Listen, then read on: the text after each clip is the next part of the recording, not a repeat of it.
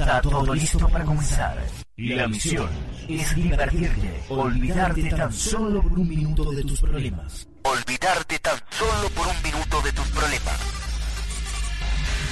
Y a través de la magia de la radio, entraremos a un mundo sobrenatural, donde la radio será parte de tu vida. Bienvenidos a lo sobrenatural. Bienvenidos a lo sobrenatural.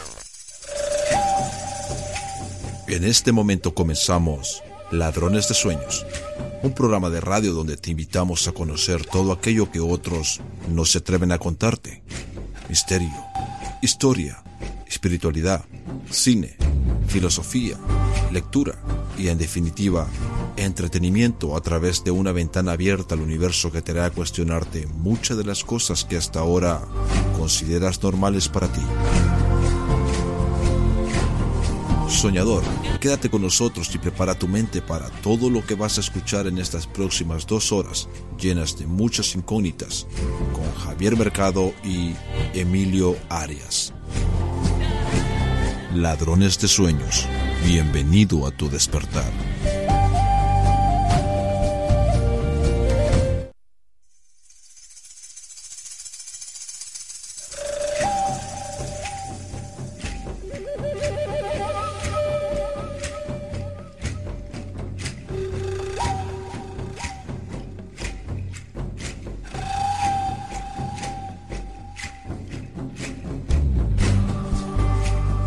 Buenas noches soñadores, Eh, aquí estamos, como bien habéis escuchado, preparados para disfrutar de la magia de la radio en una nueva edición de Ladrones de Sueños, en el 107.7 en Onda Sur Motril, con los saludos de quien te habla, Javier Mercado, al frente un miércoles más en riguroso directo y como siempre pues eh, bien acompañado como suele ser. Eh, buenas noches, don Emilio Arias. Muy buenas noches, don Javier Mercado. Aquí estamos cargados de ilusión porque este miércoles viene apretadito, Javier, viene muy, muy, muy, muy, muy bien. Sí, así que pórtate bien que luego se No porque me la lías. esta noche no puedo liarla mucho porque el tiempo nos va a comer. Así que Pero de todas maneras creo que va a ser un programa extraordinario y además bien presentado de armas, ¿no? noche intensa, por lo menos eso prometemos. Vamos, si te parece, a desgranar un poco el menú que tenemos para este programa de hoy. En unos minutitos va a estar con nosotros nuestra primera sección universal de la mano de Manuel Estrada, que hoy hablaremos con él sobre nuestro origen. Luego recibiremos un nuevo mensaje de las estrellas, eh, como cada semana estamos acostumbrados. Hoy tenemos cita con el cine, con el cine aprendimos a soñar, de la mano de Raúl Sanchidrián. Hoy toca risas, pero a, a destajo. Una noche en la ópera, o sea, no os digo nada. Estamos ya casi, bueno, casi no, en el final de mes, a día 26 de febrero, por tanto, también tenemos cita para conocer la agenda del misterio de la mano de María José Fernández, de Divulgadores del Misterio, que nos contarán todas las actividades previstas para el mes de marzo, que está ahí ya a la vuelta de la esquina. Y en la recta final, un viajecito que no pudimos hacer la semana pasada, pero está, mm, lo tenemos. Viajaremos al lomo de burro con Walter Sarabia. Y en este caso, pues eh, conoceremos la leyenda de la laguna de Aramuaca. Así que hoy os voy a librar de la reflexión de Imaginemos, porque como veis, esto está que arde. O sea, vamos a tener dos horas intensas, intensas. No creo que tengamos tiempo para hacer muchas filigranas esta noche. Mucho Javier. más. Así que vamos a portarnos bien. Vamos a portarnos bien y que nuestros oyentes estén ahí, agradecerles que estén ahí, porque de no ser por ellos que pintamos nosotros. Pues sí. ¿no?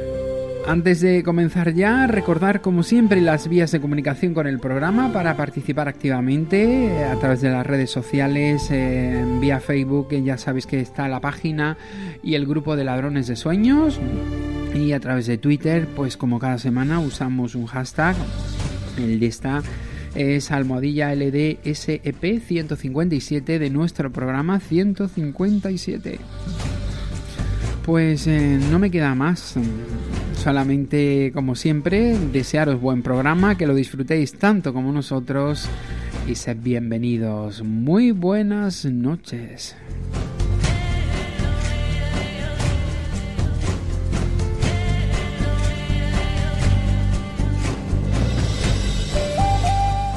¿Buscas respuestas?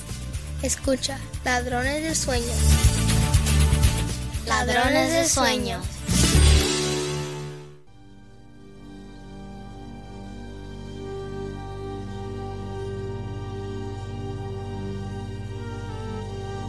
Ladrones de Sueños, Universal.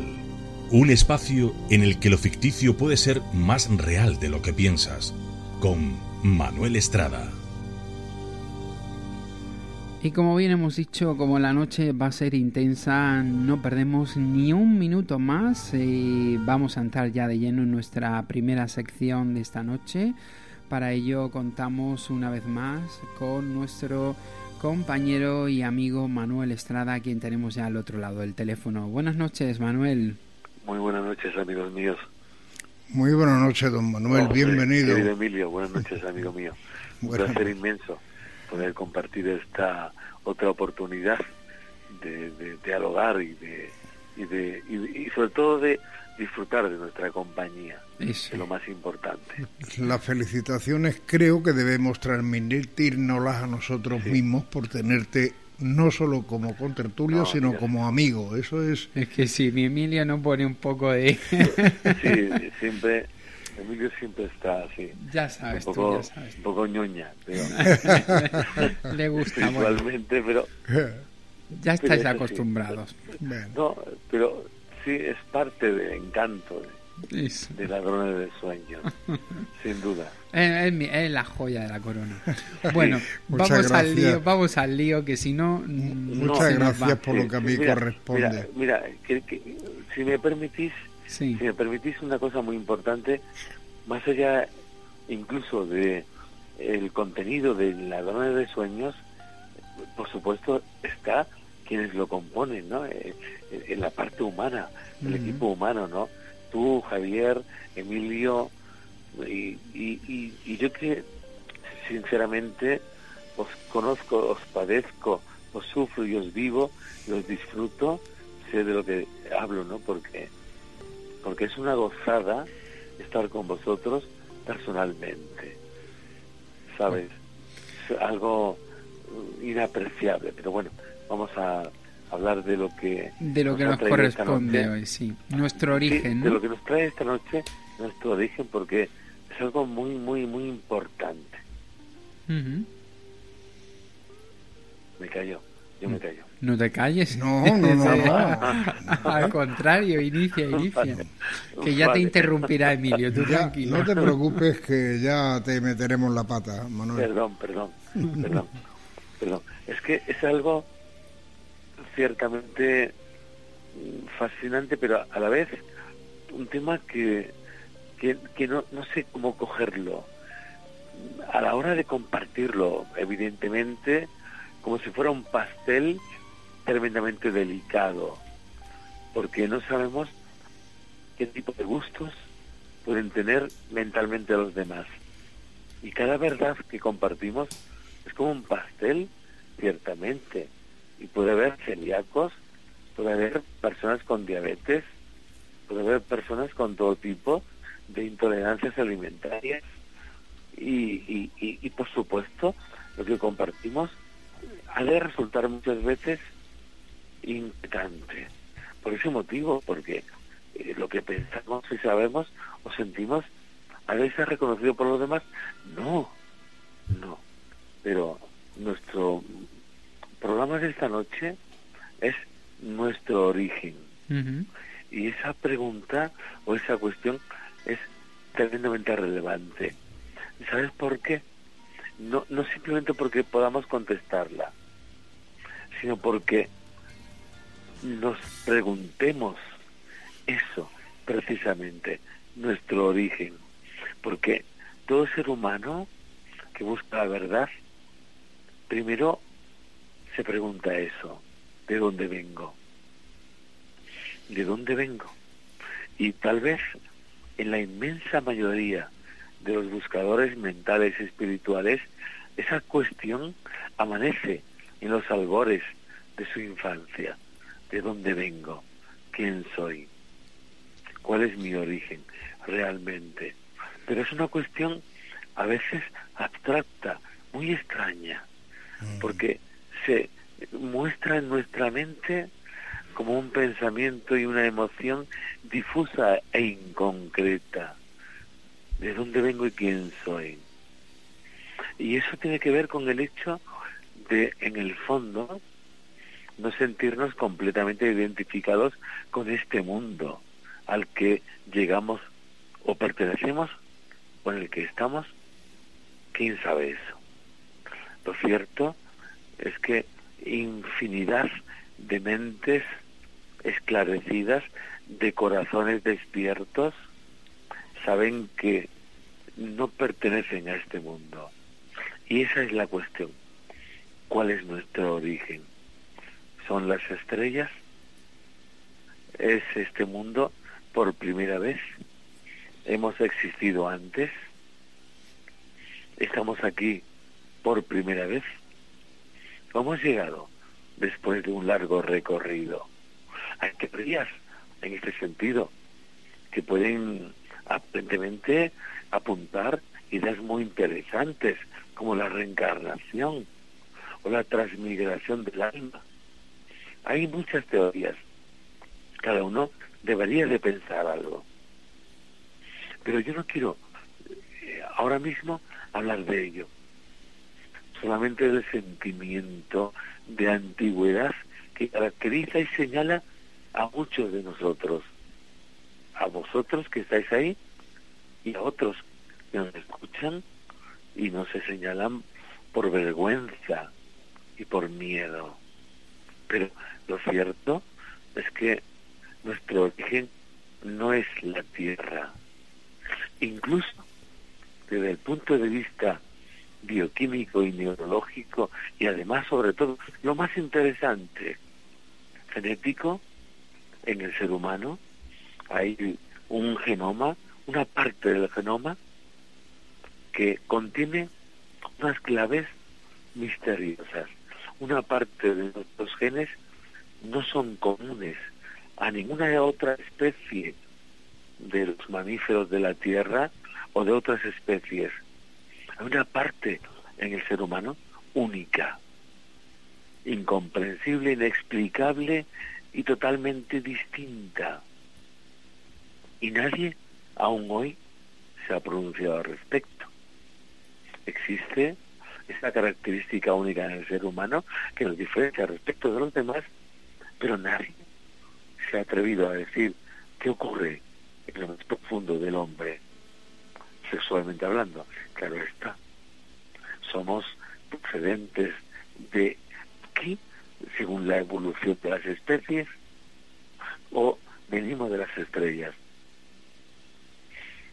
Yo pienso, y eso ha de dar lugar a otros muchos programas y conversaciones entre nosotros, de amigo a amigo, de amiga a amiga. Sí, procedemos de las estrellas. Probablemente nuestro origen esté en el universo. Es más, ¿habéis pensado que nos encontramos en mitad de este universo? Que la Tierra está suspendida, ingrávida, ahí, en mitad de este universo. que somos parte del mismo, eh, esa cuestión es elemental, algo básico, muy fácil de comprender. Pero surge Manuel, mundo, sí. Manuel, que digo que surgen Mm, preguntas un montón, por ejemplo, de dónde venimos, de, dónde venimos, qué hacemos aquí, dónde vamos a ir después. Creo que somos de las estrellas, volveremos a las estrellas, que es nuestro punto origen de, nuestra eh, eh, existencia. Eh, ese, concepto es puramente poético, pero hay que matizarlo. Mira, vamos a ser o poéticos o científicos. Si somos poéticos, somos todos hijos de las estrellas. Si somos científicos, vamos a entender que las estrellas son soles que contienen una jerarquía de planetas que orbitan en torno a las mismas estrellas como nuestro sistema solar.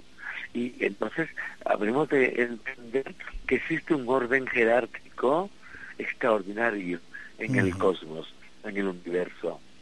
Pero vamos a quedarnos con lo más fundamental.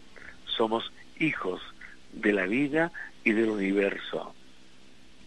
Y que nosotros y los seres más esclarecidos, eh, es difícil utilizar según qué palabras para hablar de esta cuestión.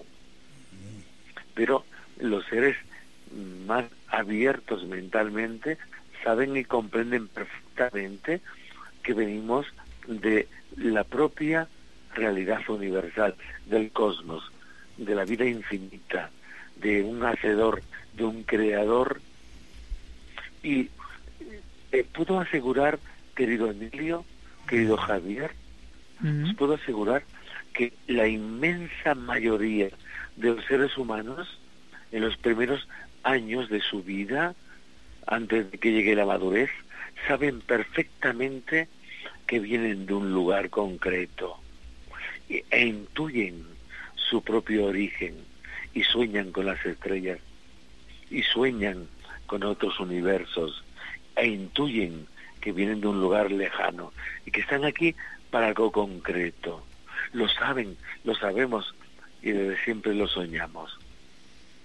Pero evidentemente después concurren otros fenómenos educacionales que hacen que el ser humano olvide su propia memoria universal y comience a adquirir un conocimiento contemporáneo educacionalmente que le hace insertar su propia inteligencia en una realidad humana que le aparta de su conocimiento íntimo, de su sabiduría más profunda.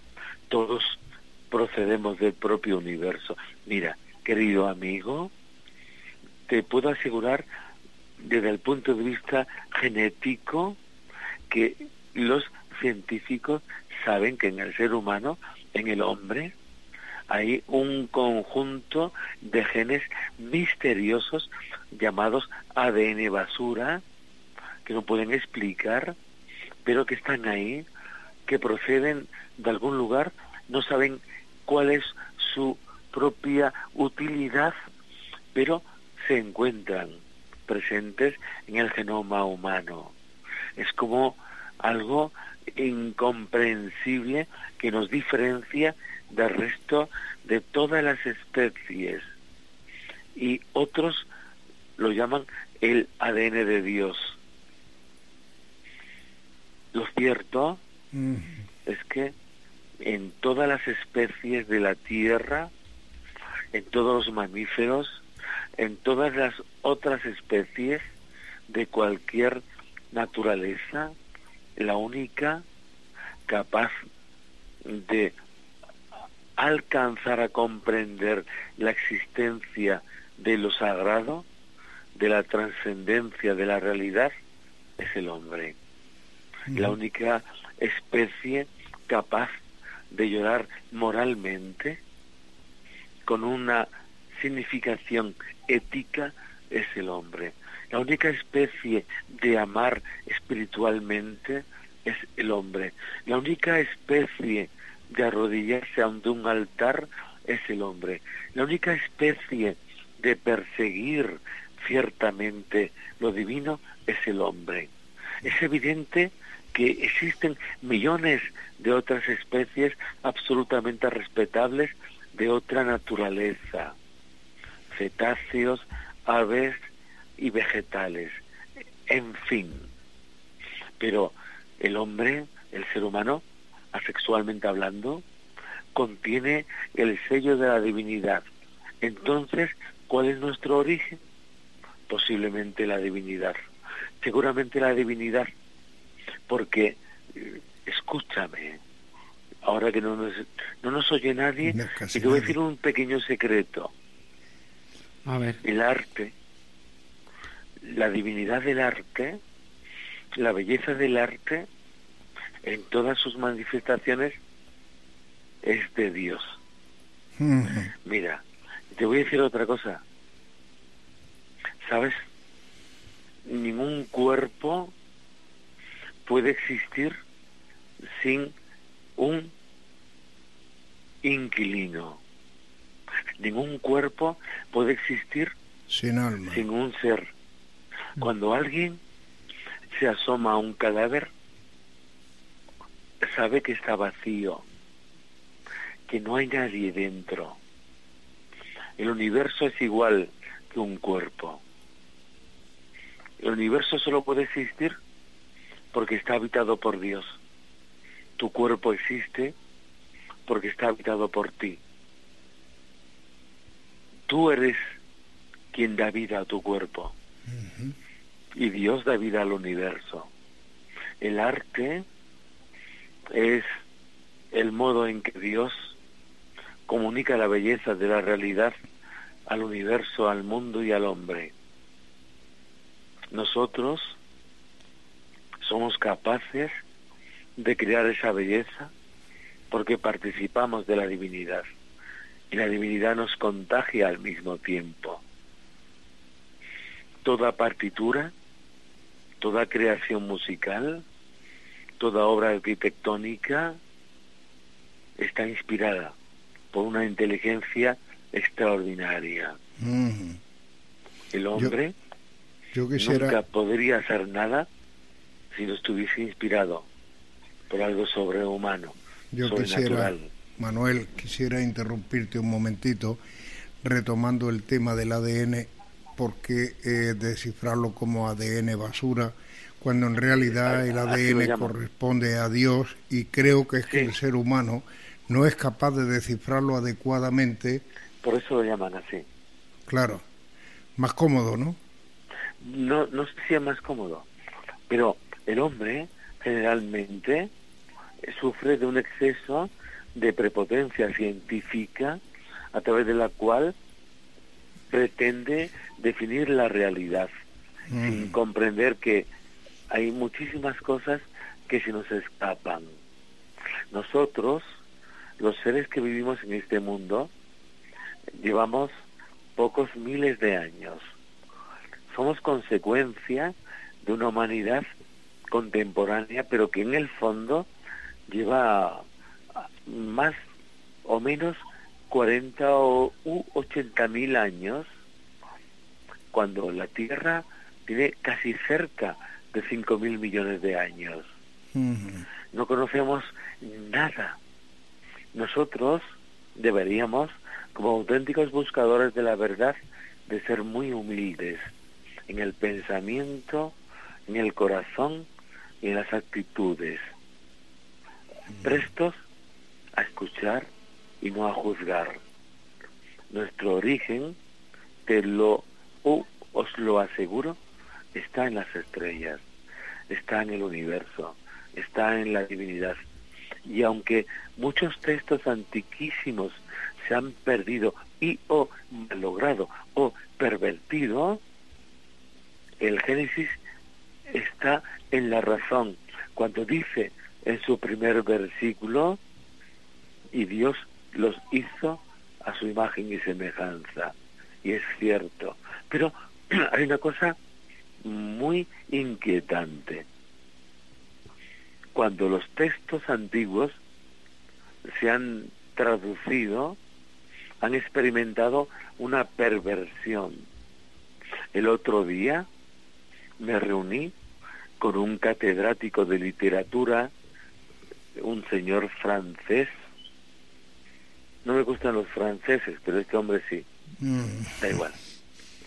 Y, y me explicó el significado de la palabra traducción. Traducción del latín. Y me dijo que significaba traición. Y lo comprendí según me explicó. Porque cuando tú traduces un texto, lo modificas según qué lengua y según qué tipo de intereses de traducción o de intención. Y es cierto, todo lo que se sabe es una traducción, una traición. Pero vamos a dejar eso a un lado. Pero la... sería algo muy complejo. La vida misma hoy en día es una traducción, ¿no? Porque al final interpretamos todo lo que vemos. Exactamente, exactamente, Javier. Eh, es que es así. Es que es que hay que ser sensatos. Es que hay que ser sensatos. Es que hay que reconocer que eso es así. Pero que, mira, hay, mira, eh, ¿puedo contar un pequeño episodio? Venga. La otra noche, eh, en casa, eh, pues de repente vi asomándome pues un, un, un, ovni eh, espectacularmente vivo, fue algo sorprendente. Ahí quedó, ¿no? El episodio como me ha pasado miles de veces y tú lo sabes. Bien, pues a la mañana siguiente recibo dos mensajes de personas que no se conocían entre sí, pero sí me conocían a mí. Y me dicen, sin saber que yo había experimentado ese suceso, me dicen, Manuel, eh, anoche vi un objeto a tal hora en tal sitio. El otro mensaje fue similar. Me dijeron lo mismo que yo vi a esa misma hora en ese mismo lugar. Bien, ahí queda eso. No lo he compartido ni lo voy a compartir ni las imágenes. Si se comparte y se traduce, todo cambia.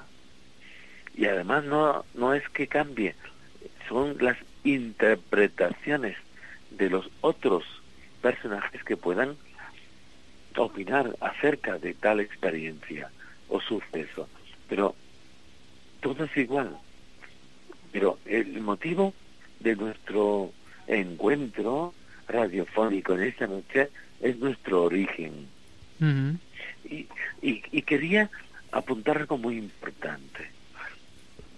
Claro, esto es para investigarlo, para compartirlo, para que podamos disfrutar de una labor de investigación profusa entre todos acerca de averiguar cuál es nuestro origen, si las estrellas, si la divinidad, en fin, que no sea simplemente la pura y dura evolución darwiniana de las especies, porque se queda muy corta, es lamentablemente decepcionante por muchas otras cuestiones. Lo más interesante es si acaso somos polvo de estrellas, como dice el poema, si somos hijos del universo, ¿qué ventana se nos abre? ¿Qué ventana ciertamente se nos abre? ¿Qué significaría aceptar, aunque fuese intuitivamente, que procedemos de las estrellas? Eso implicaría entender que tenemos una naturaleza cosmológica y probablemente infinita e indestructible. Con lo fácil, con lo fácil Manuel, que es creer que venimos de Dios directamente, ¿no? Sí, sí, venimos de un hacedor. Y te digo más, pero esto no puede ser jamás tomado como algo catedralicio o dogmático, en absoluto. Y pido pues respeto por mm. esta afirmación. Mm. No existe bajo ningún concepto la posibilidad de que un huerto esté sin un hortelano, de que un templo se produzca sin un arquitecto, de que ninguna obra sea sin un hacedor. En física cuántica, en termodinámica, la primera ley dice que todo ocurre porque algo lo causa. En fin, que a medida que la inteligencia la inteligencia avanza, la divinidad es más comprensible, la idea de un Dios es más cercana y cierta. Y digo la inteligencia, y eso hay que matizarlo, al margen de las doctrinas científicas. Digo doctrinas científicas, con todo conocimiento de causa. La inteligencia es una luz que nos permite ver la realidad. El dogma, la ciencia, lo académico, es otra cuestión, amigos míos. La inteligencia es algo mucho más noble y profundo. Algo que nos permite intuir siquiera que el universo es infinito, pero que obviamente es la obra de algo extraordinario, superior, sorprendente, inconmensurable. Y no quiero ofender a nadie, pero a medida que una persona es más inteligente, más comprende a Dios y que existe Dios. Y se siente más cercano, ¿no, Manuel? Sí. Sí, sin duda, amigo mío. Sin duda. Estoy totalmente de acuerdo contigo porque eh, hablas verdad tremenda. Pero es, es obvio de que es absolutamente eh, necesario y fundamental respetar todas las concepciones y, y, observaciones o visiones de según qué tipo de mentes y de personalidades psicológicas, mm, pero yo personalmente sé, sé, y digo sé, que a medida que la inteligencia nos condiciona y nos libera o nos ilumina o nos permite ver, comprendemos que existe una realidad sagrada, sobrenatural, trascendente. Y eso es obvio. Pero bueno, también, también cada alma, cada mente tiene un proceso de comprensión y de, por supuesto, aceptación de las complejas realidades de este mundo y del cosmos. ¿Qué quiere decir esto? Sencillamente que no podemos esbozar verdades de un modo universal, sino solo compartir inquietudes y respetar los pareceres de todo el mundo, obviamente. Pero cuando una persona madura, madura, independientemente del tiempo, comprende la verdad de la savia del universo, que es la divinidad. Y la madurez no tiene que ver nada con los años ni las estaciones. No somos exactamente árboles que fructifican según estas estaciones. Somos seres con alma y con un espíritu conectados con el universo y que a medida que lo entendemos experimentamos un crecimiento interno muy profundo e interesante. Esa es la auténtica madurez. La madurez del hombre no tiene que ver nada con los años. No. Solo con la comprensión de la verdad. Y esta es siempre espiritual. Siempre. La verdad es la aceptación y la concepción de la realidad universal. Y esta realidad es esencialmente que todos somos hijos de la vida. Y la vida es un hecho indestructible, inmortal. No tiene que ver esta y con procesos bioquímicos ni bioeléctricos, sino espirituales. La vida es inmaterial, la vida es indestructible, la vida es el don del espíritu y un regalo de Dios. La vida es algo que está en nosotros desde siempre y jamás nos abandonará. Nunca. Somos inmortales. Nuestro origen es la vida, nuestra realidad es la vida y nuestro destino es la vida. He dicho. Puede ser también, Manuel, que eh, el aprendizaje que tenemos que venir a hacer a este mundo el aprendizaje, querido amigo. Afianzar nuestra propia fe. El aprendizaje, querido Emilio, es lo de menos, sinceramente. El aprendizaje, y eso habría que hablarlo, es algo secundario. Yo diría que más que el aprendizaje, la experiencia.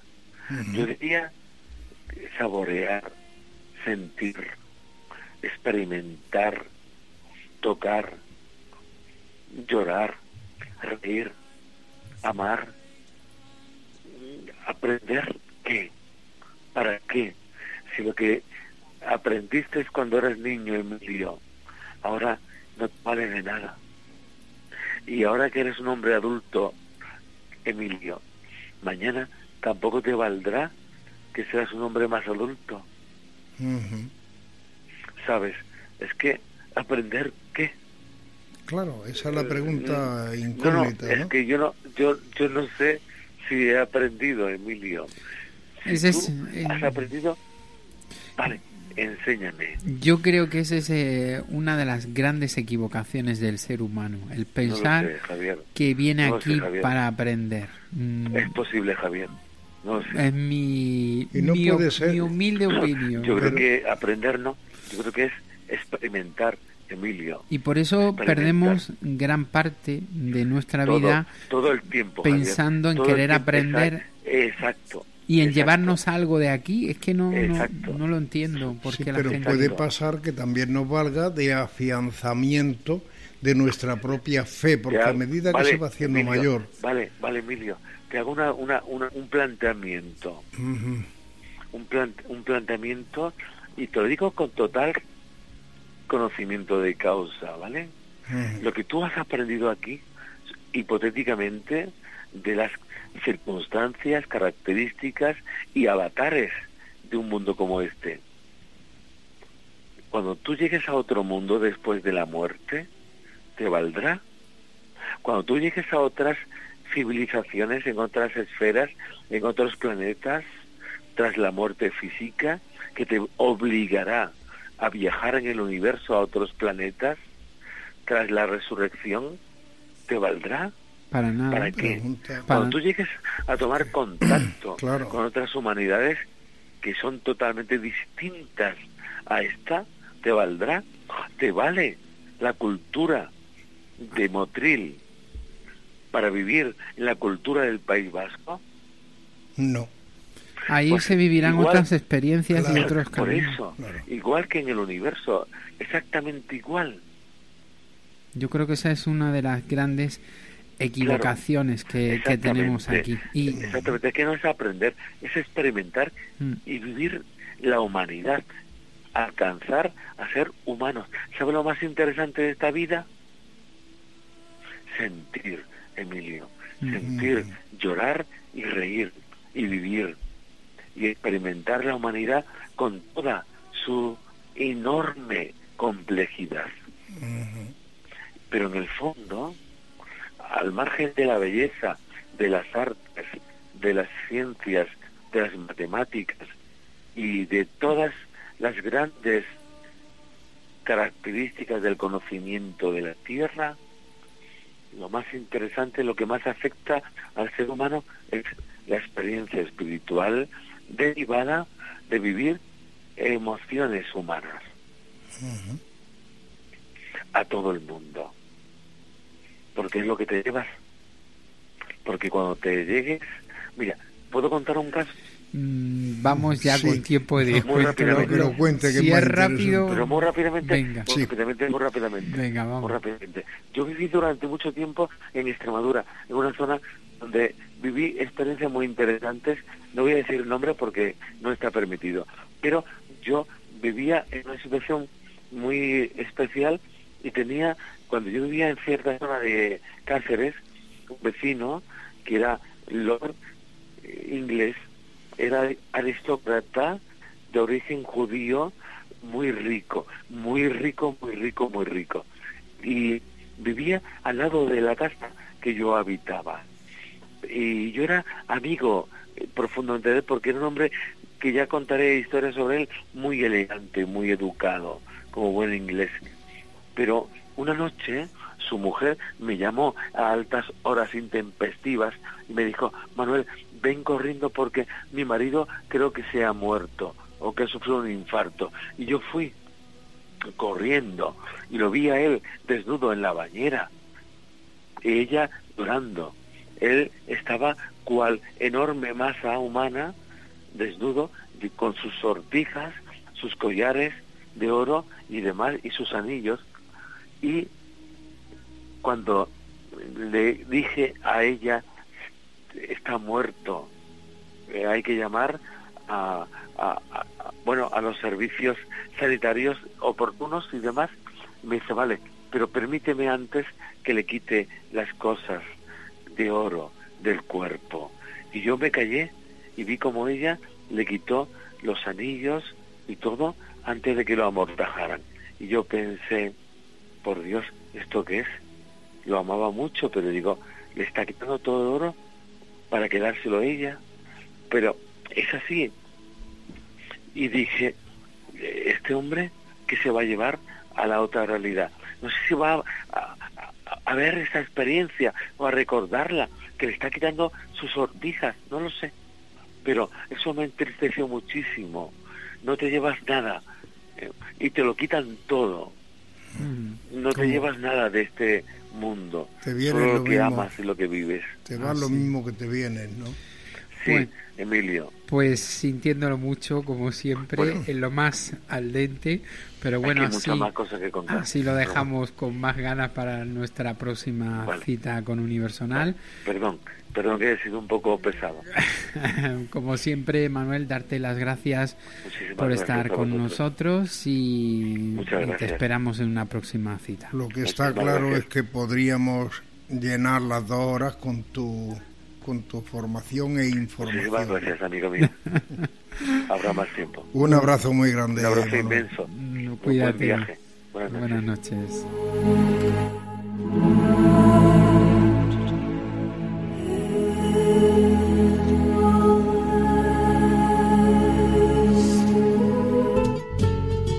Cuéntanos tu experiencia escuchando el programa. ¿Qué opinas sobre el mismo? ¿Qué te inquieta o qué te gustaría que tratásemos? Y sobre todo, no te pierdas nada del programa y las interesantes noticias que recopilamos en nuestra web de ladronesdesueños.es. Ladrones de Sueños. Bienvenido a tu despertar.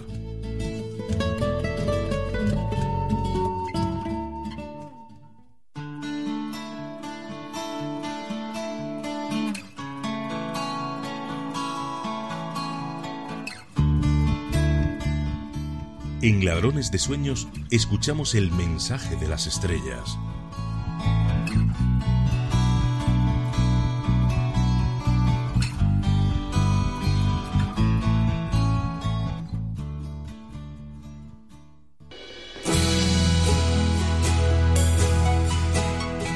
Les saludamos hermanos y les acompañamos en estos tiempos de grandes cambios planetarios para que puedan hacer la transición a otro estado mental y espiritual en su mundo.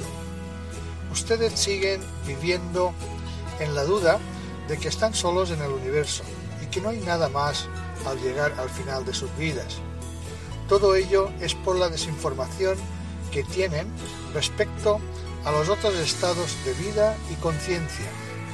Nosotros formamos parte de una confederación de mundos que son libres en la galaxia y estamos comprometidos en la ayuda a través del servicio a los mundos de menor evolución, como el planeta Tierra. En el curso de la evolución tienen que ir viviendo ciclos de vida que son necesarios para que su civilización integre los conocimientos a través de sus experiencias de vida y nosotros no podemos alterar esos momentos.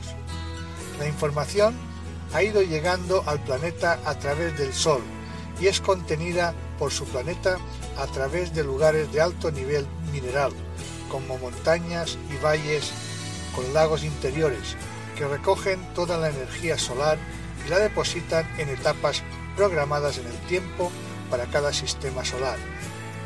El estado de conciencia espiritual es el que puede leer la energía en su mente pueden entender lo que les dice su Sol y su planeta. Cada uno de ustedes tiene un campo mental individual que recoge su historia personal y el planeta la recoge a través de un átomo nuclear que tienen en sus plantas de los pies. Ese átomo se activa al nacer ustedes en el planeta y quedan bajo la custodia del planeta para darles alimento y cobijo.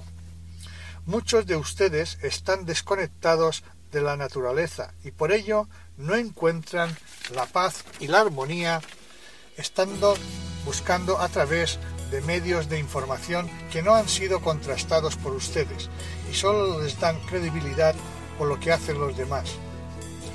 Es tiempo de vivir sus historias personales. Las han ido creando ustedes como testigos de vida pueden creer en sus experiencias y las pueden conformar y aceptarlas o no en su corazón. Muchas veces las verdades de otros nos desvían del camino correcto por pensar que nosotros no somos capaces de llegar a una verdad superior. Para conocer la verdad de la historia, deben conocer el origen, y el origen siempre está escrito en el tiempo, y por ello no pueden vivir lo que está más allá de su historia personal, solo pueden hacer una historia superponiéndola a la verdadera. Pensad, amados, que la historia escrita está interpretada según la mentalidad y las creencias de los antiguos pobladores de los mundos, y por ello deben tener en cuenta que todo en su tiempo ha evolucionado. Pueden tomarlo como cuando leen una novela o un libro, sabiendo que no es su verdad, solo una probable verdad que necesita toda civilización para socializar sus fronteras y culturas de sus pueblos. Cuando un ser humano va evolucionando partes de sí mismo, es normal que no esté equilibrado por el mismo estado evolucionante que su mente va asimilando lo que debe dejar pasar a su corazón para convertirse en su verdad. Saber que la verdad individual vibra en amor cuando es sentida por su corazón. El amor es la puerta que llena toda sabiduría. La mejor forma de vida es en meditación continua para observar, sentir y vivir desde un estado receptivo y activo en todo momento, haciendo todo conscientemente. Solo así se vive con intensidad y así se consolidan las virtudes en el corazón.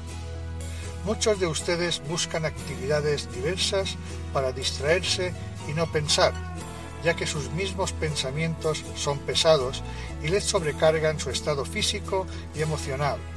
Por ello, les decimos que si pueden pensar solo lo necesario para hacer tal o cual labor con su pensamiento consciente, sabiendo y sintiendo un equilibrio en el mismo. Verán como desde ese momento no tendrán tantas cargas emocionales e incluso se sentirán bien haciendo los trabajos que no les eran de su agrado.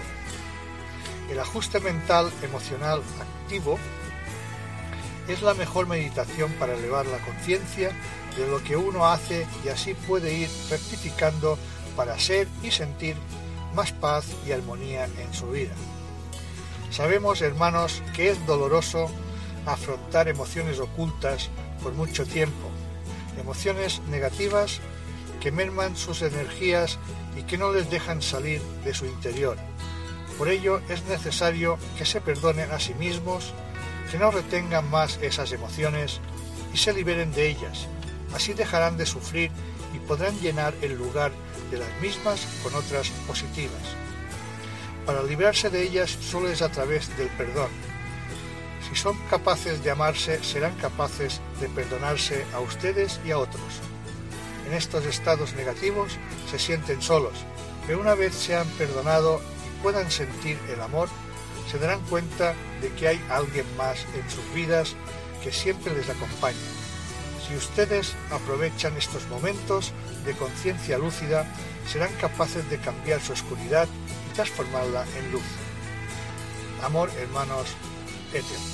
Bien, este ha sido el mensaje, un mensaje muy bonito y, bueno, y que dice muchas cosas. Y en fin, eh, gracias por, por este mensaje y gracias a vosotros por recibirlo.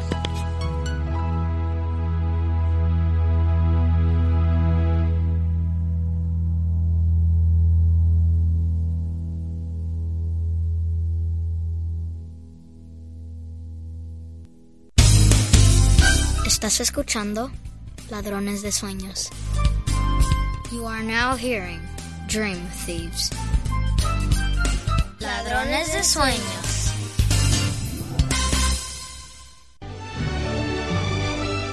Ladrones de Sueños. Con el cine aprendimos a soñar. Un paseo por el cine clásico de la mano de Raúl Sanchidrián.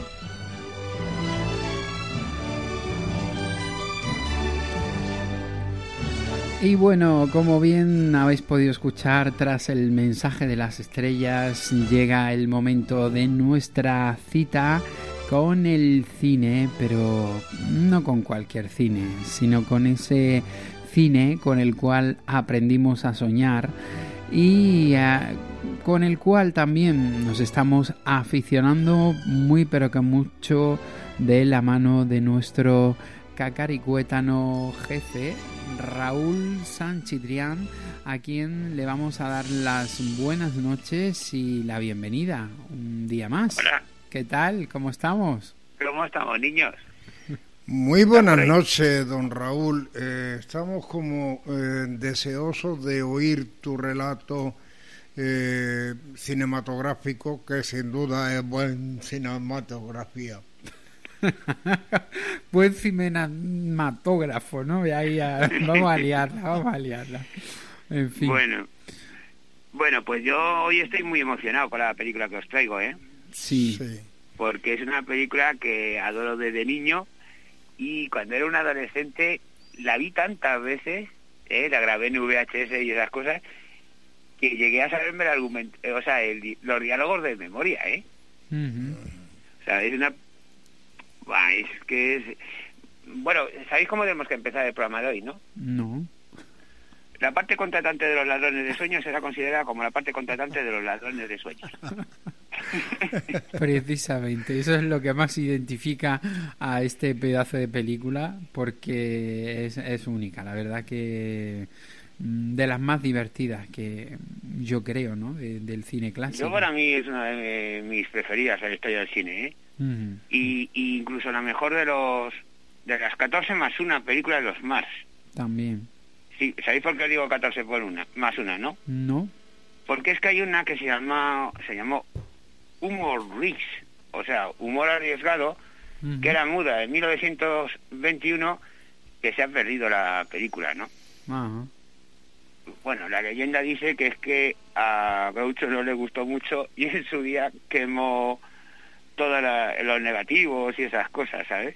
No me extrañaría porque era muy extravagante, ¿no? Sí, hombre. Eh, este, yo creo que Groucho es uno de los, o si no, el más grande cómico de toda, sí, por lo menos del siglo XX. ¿eh? Sin duda, sin duda. Por encima de Groucho. A mí hay... Eh, es que por encima de Chaplin, perdón. Sí, sí, sí, yo es que soy muy, muy fanático de los hermanos más, ¿no? Oh, yo también. Eh, a mí Chaplin y los hermanos más para mí han sido eh, la meca eh, del cine tanto en mudo como en sonoro, es decir, me era totalmente indiferente una cosa u otra, Raúl. Sí. Que son grandes genios en todos los espacios, ¿no? Bueno, tú ten en cuenta que yo, aquí, por ejemplo, tenemos que opinar un poco de que el mudo era todavía mucho más difícil. y quizás nos estamos olvidando aquí un poquito y hay que hacer justicia de Buster Keaton, ¿eh? Pues sí. A mí Buster Keaton siempre me ha fascinado. Bueno, vamos con la peli, venga. Que... Venga, sí, que nos liamos.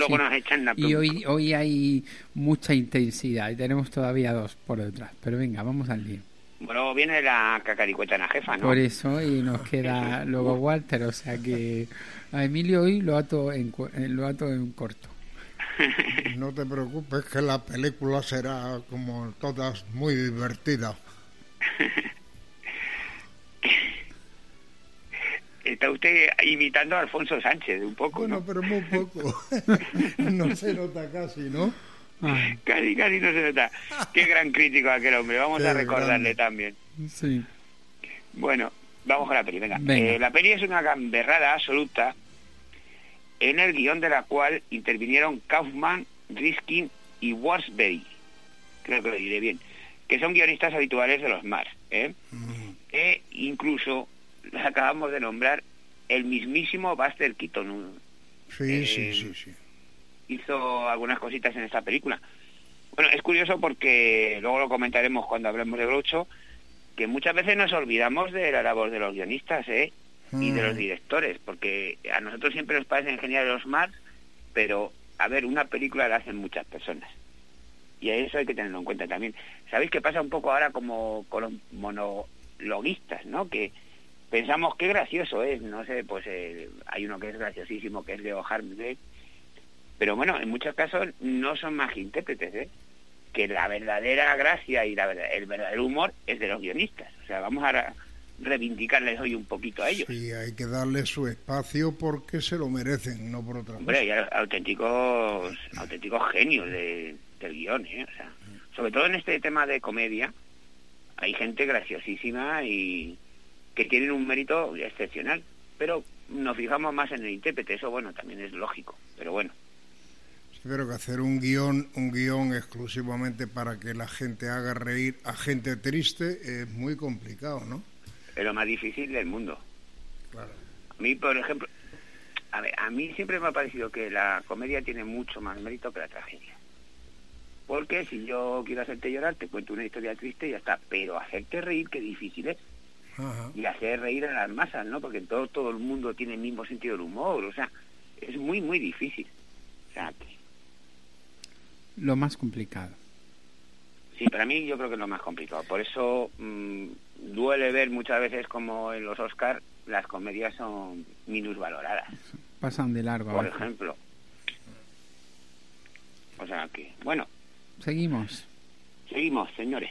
La película, eh, desde su primera escena, es una sucesión alocada de gas, diálogos imposibles, chistes de doble filo, y una acción surrealista que es totalmente continua.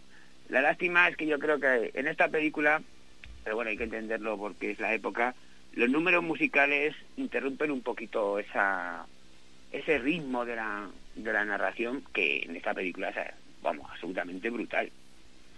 Mm, esos son los esquemas del vodevil clásico, ellos eran, ya sabéis que los hermanos más vienen del vodevil, y entonces intercalar en números musicales era muy de la época, ¿no? Mm. Hoy quizás nos, nos faltan un poco la acción, sobre todo el del barco de aquí es espantoso, pero bueno, no pasa nada. Eh. Lo podemos pasar rápido si queréis un poquito. ¿eh? Como ahora tenemos la técnica de, apretar el botoncito y que pase rápido la película, pues ya está. Bueno, eh, yo la he visto esta película, para que os hagáis una idea, pues como 100 veces, ¿no? y ya digo que la grabé en VHS a principios de los 80 y es que me sigo riendo cada vez que la veo, ¿eh? Es que, eh, no sé, es que la película tiene nada más y nada menos que 85 años y es que no ha envejecido para nada, o sea, el humor sigue siendo actual y, y no sé, os pongo, os voy a poner un ejemplo que me gusta mucho, que es cuando están en el, en el teatro y entonces han secuestrado a Godley y, entonces dice, mm, dice Groucho, bueno, pues yo, yo presento yo, ¿no? Y dice, es que me encanta esta frase, me dice, las melodías de la famosa obra de Verdi acariciarán sus oídos esta noche como los cheques de la señora Claypool acarician nuestros bolsillos. que además el apellido de Claypool eh, en, una en una traducción que podíamos hacer un poquito más, eh, significa pozo de arcilla Y esto eran unos pozos que los indios apaches hacían rápidamente en el, en el desierto y los hacían con, con una pequeña pared de arcilla y entonces le sacaban todo el agua y luego lo tapaban para que la caballería no pudiese aprovechar el pozo, ¿eh? de ahí viene el apellido, no lo perdéis. Entonces a ella le iban a sacar todo el dinero que tenían y, y luego dejarla tirada. ¿no? Es, la traducción del apellido, que es muy gracioso, o sea, que es que ellos no dejaban nada al azar. Bueno, otra virtud de la película es que la podemos ver con un niño de 5 años o con mi padre, por ejemplo, que es octogenario, y nos vamos a reír y pasar un buen rato todos. Sí. O sea que, bueno, estamos aquí con problemas técnicos con la... Bueno. Eh, vamos con el argumento usinosis, si queréis. Venga, perfecto, vamos a entrar en... Materia. En materia. bueno, Otis B. Driftwood, eh, eh, la traducción de este apellido es barrida a la deriva, ¿eh? Driftwood, Driftwood, es el representante social de la señora Claypool, que se casó y envidió de un millonario, pero no es muy reconocida socialmente, ¿no? Así que Otis ha ideado un plan para que ella mm, pues destaque un poco en sociedad, ¿no? Vamos con el corte número uno, si quieres. Venga, así vamos entrando en materia. Señor Driftwood, tratémonos en un terreno estrictamente comercial. Ya salió aquello. Cada vez que me pongo romántico, usted quiere que hablemos de finanzas. No sé qué razón hay para que pretendan interesarme en sus negocios todas las mujeres. De acuerdo, hablaremos de negocios. ¿Ve usted ese hombre que está comiendo espagueti? No. Pero al menos los espaguetis sí los verá usted. Detrás de esa cortina se encuentra el ilustre Herman Gottlieb, director de la nueva compañía de ópera. ¿Me sigue usted? Sí. Pues deje de hacerlo y llamaré a la policía. Ya he dispuesto todo para que invierta 200 mil dólares en esa compañía de ópera. No le entiendo a usted. Pues nada, que será usted directora de la ópera. Así entrará en sociedad se podrá casar conmigo y la echarán de la sociedad. Total, lo que habrá perdido serán unos cuantos dólares. Casi nada, ¿no? es brutal, de verdad que es, brutal. es, monstruoso realmente, Grosso. Bueno, es que los primeros cinco minutos de película, estar en el restaurante, es tan espectacular. bueno, ¿qué seguimos? pues el, tal Driftwood es un caradura eh, que, bueno, lo único que pretende es ganar dinero, estafando a quien puede, ¿no? Y vivir opíparamente, pues ya sea a costa de la señora Claypool, de la nueva compañía de la ópera, o el, incluso el representado por Chico, Rodolfo Lasparri, al que casi logra contratar, ¿no? Lo que pasa es que contrata más o menos a Ricardo Baroni, que es el chico del coro, que es uno de los protagonistas porque está enamorado de Rosa Castaldi, que es la prima Dora. Y vamos con el corte número 2, que te va a gustar mucho también. Vamos a por ahí. ¿Embarcar mañana? Si paga bastante, podría embarcar ayer. ¿Cuánto le va a pagar? Pues no sé, vamos a ver, mil dólares por noche, una comisioncita para mí.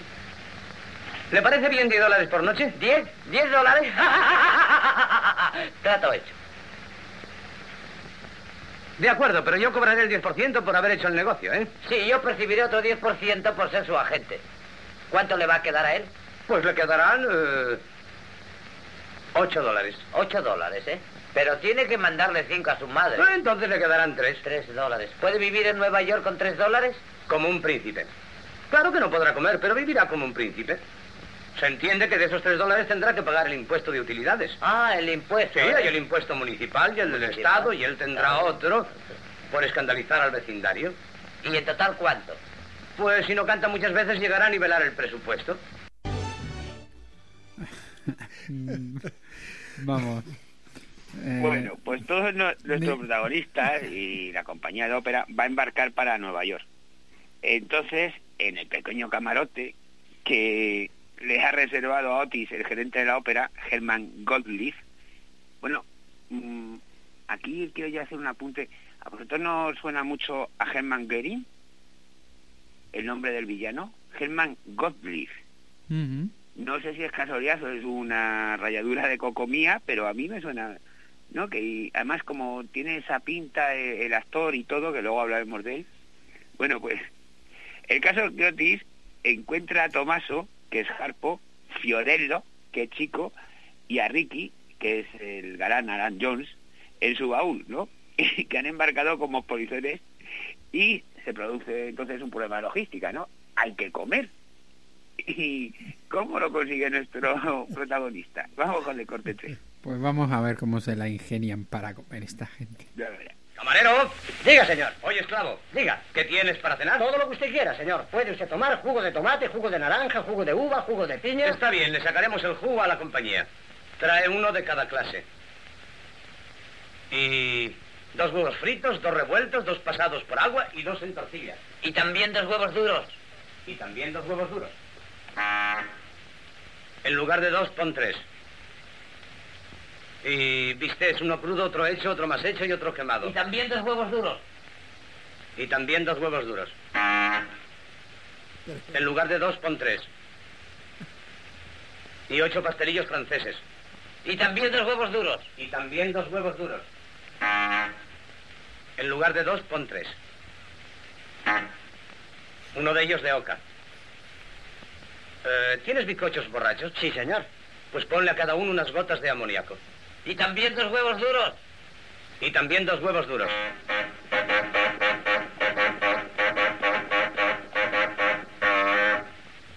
No sé si es que hay niebla o si tienes que traer media docena más. Bueno, aquí ah, nos tienes a Emilio a mí llorando, pero bueno. es que... Es que a medida ¿eh?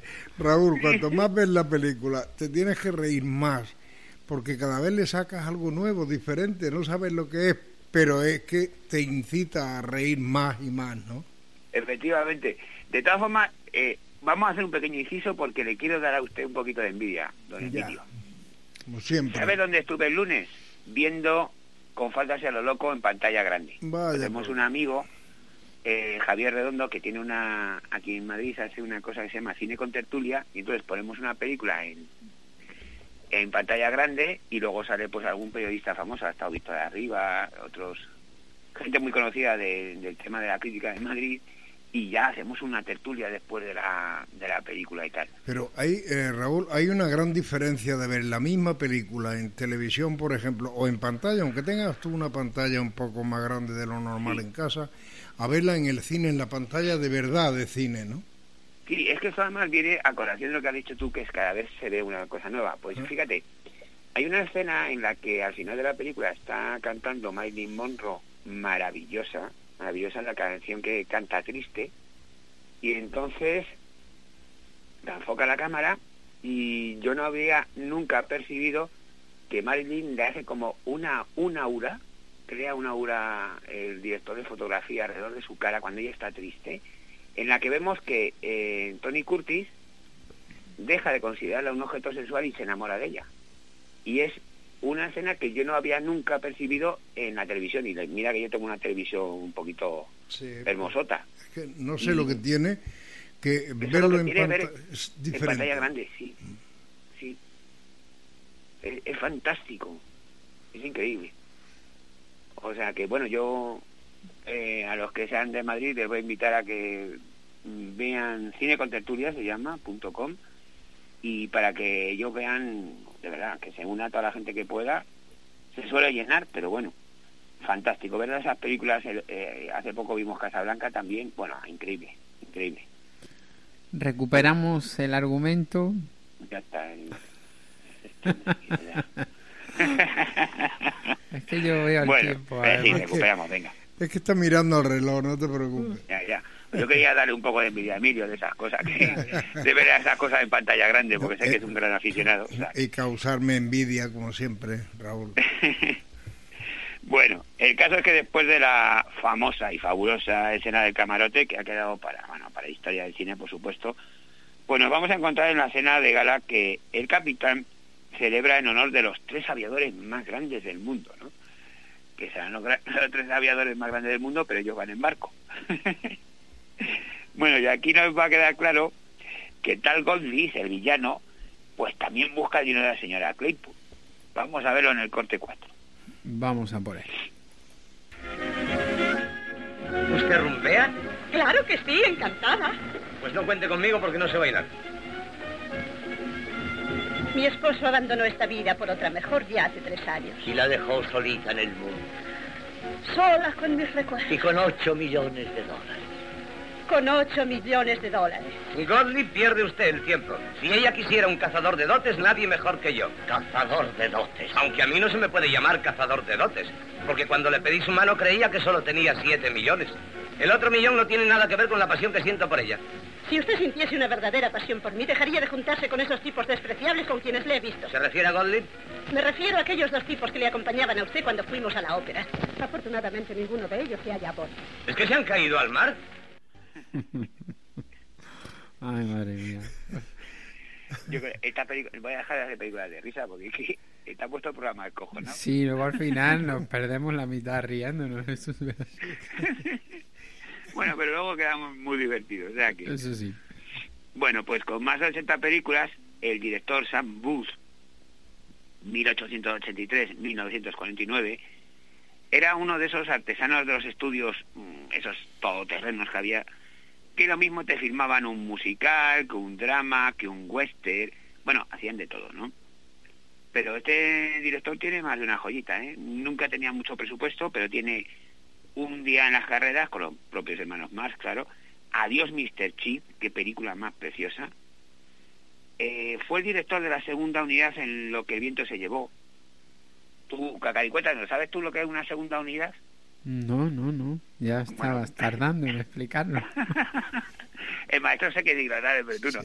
Pues la segunda unidad es eh, una segunda cámara que se pone sobre todo en escenas de multitud de personajes, en escenas de batallas, entonces lo que el viento se llevó, mm, sabéis que tiene algunas escenas, macro escenas, que las llamo yo. Total.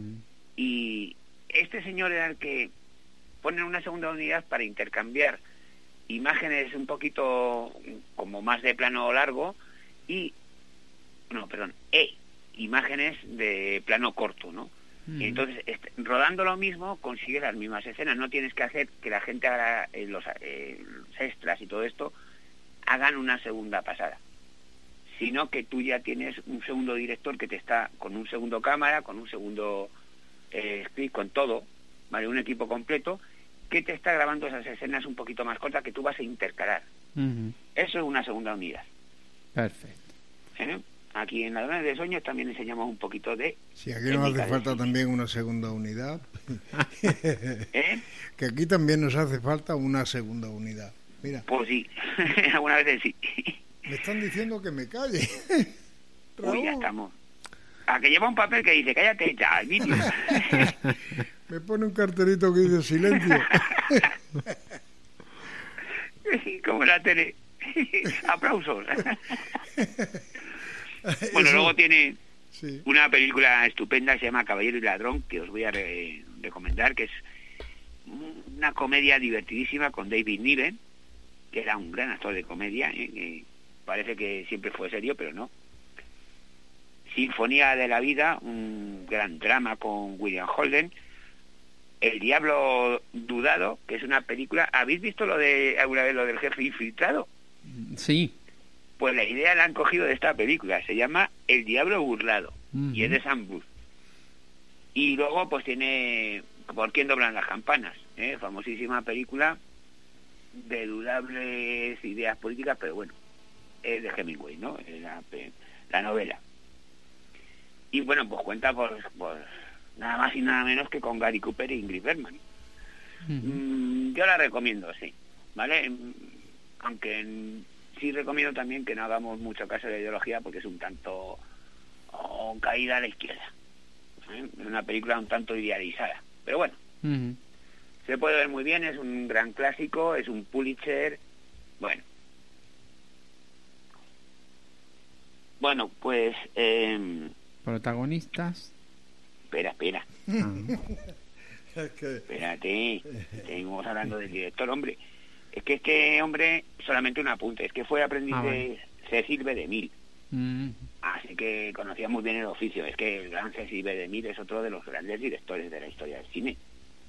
Y bueno, pues primero en la Paramount y luego en la Metro Goldwyn Mayer. Pero nunca le confiaron un gran proyecto, que es una pena porque yo creo que este hombre lo podía haber sacado adelante. A mí me gusta mucho este director.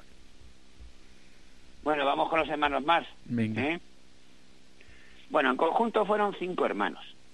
Chico, Harpo, Groucho, Gumo y Cepo. eran hijos de judíos alemanes, Samuel y Mini, que habían emigrado, me parece que en, en torno a 1870 a Estados Unidos, ¿no? Ellos debutaron en el vodevil de principios del siglo pasado, en 1905, en teatro, claro, como cantantes. Formaron varios grupos en los que también actuaron su madre, que era muy aficionada, y su tía Hanna, que era una espectacular cantante. ¿eh? Poco a poco fueron conformando sus personajes, introduciendo números cómicos entre canción y canción. Gumo, era el cuarto hermano, pues dejó los escenarios para luchar.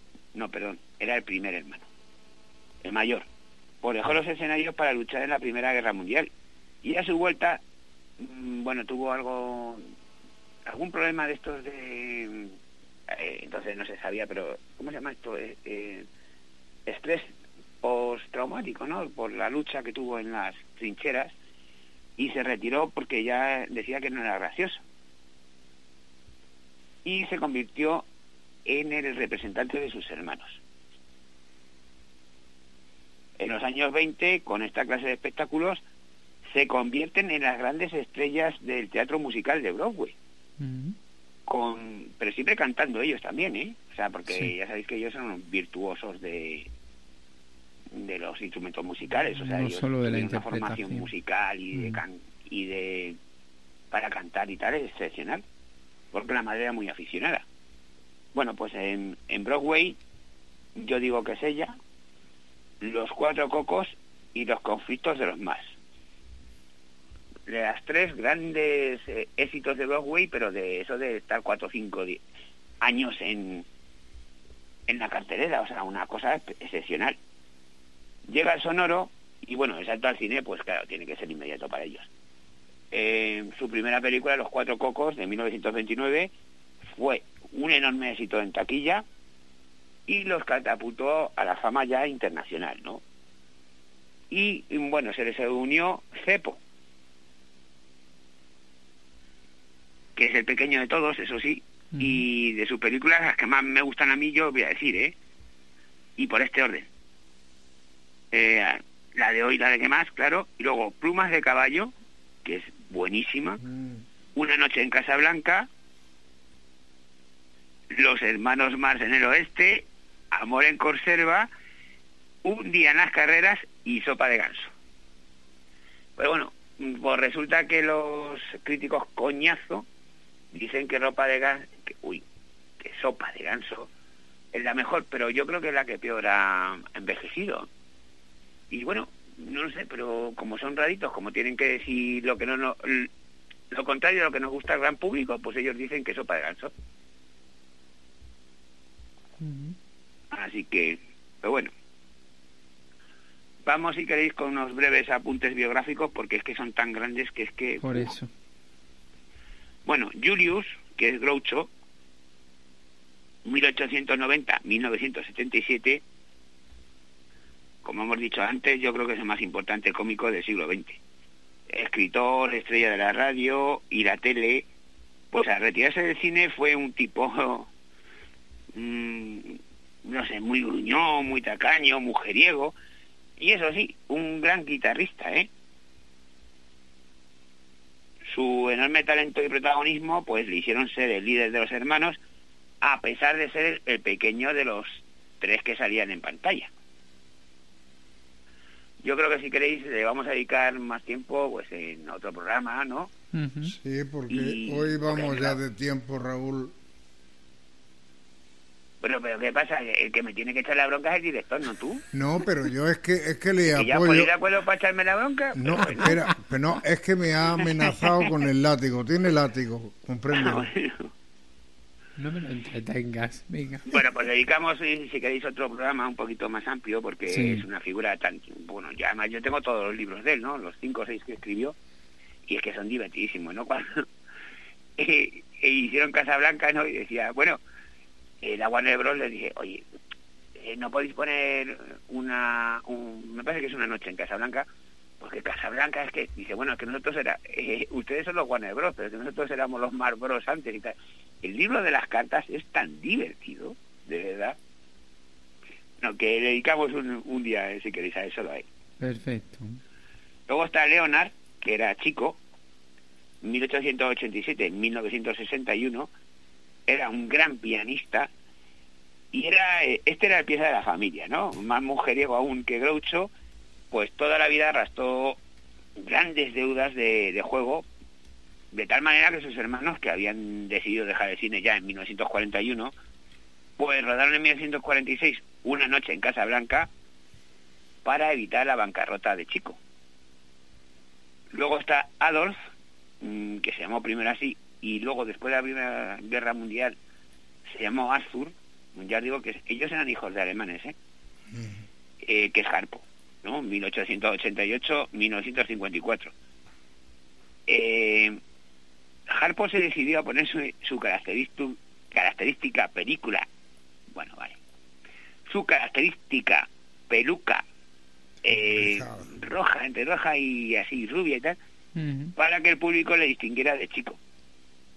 Era tan el parecido de ellos en su juventud que se intercambiaban las novias, ¿sabes? Haciéndose pasar el uno por el otro, o sea, pero es que si os dais cuenta, yo a partir de estar investigando me he puesto a ver las películas y resulta que si te os dais cuenta, si le quitáis la peluca, es que son exactos. Son exactos y además tienen los mismos gestos y todo. Se nota que se han criado juntos, o sea, casi mm. como gemelos. De hecho, se llevaban nueve meses, me parece. Bueno, eh, él decidió convertirse en un personaje mudo porque tuvo unas críticas no demasiado airosas sobre su calidad como cantante en la época que se dedicaban al vodevil, ¿no? Le dijo, bueno, pues ya no hablo más y a tomar por saco. Y bueno, eh, virtuoso del arpa, que además es considerado un notable intérprete de este instrumento, ¿no? Y en realidad en la vida real fue el más serio de los hermanos. Se casó en el 36 con una actriz también que se llama Susan Fleming, una mujer guapísima. Y fijaros qué carácter tenía este hombre, que adoptaron cuatro hijos. No podían tener hijos, ella no podía tener hijos y ellos adoptaron cuatro hijos, o sea que es, dice mucho en, en honor de, la personalidad de este hombre, ¿no? Mm, luego fundó con su hermano, cuando se retiraron con Cepo, una agencia de representaciones artísticas, que por ejemplo fueron los descubridores de la Turner, y una compañía de teatro con su hermano Gumo. Herbert, Cepo, 1901-1979, interpretó los papeles serios y románticos en, las películas. Eh, las cinco que intervino con, sus hermanos, sin embargo, creo que era el más divertido, juerguista y bromista en privado. ¿Eh? Decidió retirarse para dedicarse a su verdadera pasión, que es la ingeniería mecánica, y fundó una compañía de piezas armamentísticas que le convirtió en millonario en la Segunda Guerra Mundial. De hecho, la bomba de Hiroshima iba anclada al avión con unas abrazaderas de que había inventado él. Así, además, luego inventó, fijaros, un reloj de pulsera para personas con problemas cardíacos que emitía una alarma en caso de valores no normales en el pulso. O sea, un adelantado a su tiempo, ¿no? Y pues bueno, pues si queréis hablamos un poquito de, una miqueta que, que dio un catalán. ¿Una miqueta? Hablamos de Margaret Dumont, pero bueno, no vamos a hablar mucho de ella porque tenemos en el canal nuestro un momento publicidad, ¿eh? Grupo Sol Media, ya sabéis, en, en, YouTube, pues tenemos un especial que hicimos en su día que era Margaret y Groucho, en la que, bueno, yo os adelanto para que lo veáis de las cosas, ¿Sabéis que Margaret Dumont y Groucho hicieron vida marital y estuvieron eh, enrollados, vamos a decirlo así, 40 años? La señora está mayor. Bueno, cuando él la conoce tiene 40 años y es una mujer guapísima, ¿no? Es una mujer que se casó con un millonario. Disculpadme porque seguimos con el catarrín. Esta mujer se casó con... Mm, era, una, era cantante de ópera se casa con un millonario, un poco el papel que luego hará en casi todas las películas de, los hermanos Mars, se le muere el marido y eh, cuando conoce, creo que es en Los Cuatro Cocos, conoce a, a Groucho e inmediatamente se convierten en amantes. Y si fueron amantes durante 40 años, y hay películas incluso de estas caseras que ellos hacían vida marital, viajaban y tal, y con los niños de Groucho por allí corriendo y tal, o sea, es muy muy curioso. Yo os remito a que lo veáis, que os va a gustar mucho, eh, que además lo hice con mucha ilusión porque me gustó mucho. Tomamos buena nota de Ya sabéis, se llama Margaret y Groucho. Pues llega el momento de la despedida, querido. Bueno, pues... Eh, Ahora no he sido yo, Raúl. Ya, ya, ya. Pues, ya es que no le faltaba dos contra uno tampoco. Antes éramos... Por lo menos me apoyaba usted. Bueno, entiendo que hoy hay, un poquito más de prisa, no os preocupéis. Bueno, pues nada más que, como siempre, me encanta estar en este programa. De verdad que es uno de los mejores ratos que paso en cada mes y, y me encanta. Y ¿Queréis que os hable del próximo programa un poquito? Mm, pero muy poquito. Nada, solamente una, una línea. Para que los demás tenéis que buscarlo en internet y el maestro Emilio sepa qué película es. Venga. Nos vamos a secuestrar un vagón de tren en Nueva York. Pues eh, ahí lo dejamos. Que investiga el personal. Incógnita total. Investigar pues lo dicho, Raúl. sabes cuál es, no, maestro? Sí, pero no voy a desvelar. No, voy a Venga, voy a dar solamente una piscina más. Eh, está el genial Walter Matau. Mm, ya estamos dando demasiadas pistas. Pues hay no, No, no, que no es tan conocida, ¿eh? O sea que... Ahí queda, ahí queda. Señores. Pues nada. Abanicos y sopladores, que nos vamos. Muy bien. que nos queda un poquito más. Muchas gracias, Raúl. A vosotros un abrazo. Un la de mi parte. un abrazo muy grande, Raúl. Chao. Eh, lo mismo os deseo. Hasta luego.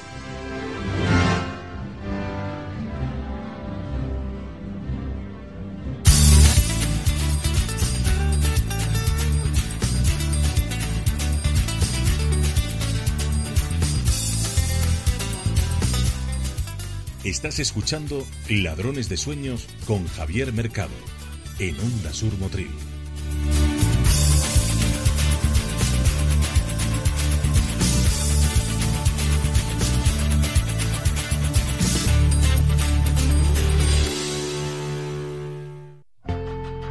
Estás escuchando Ladrones de Sueños. You are now hearing Dream Thieves. En Ladrones de Sueños, la agenda del misterio te contamos todas las actividades que no te puedes perder con María José Fernández.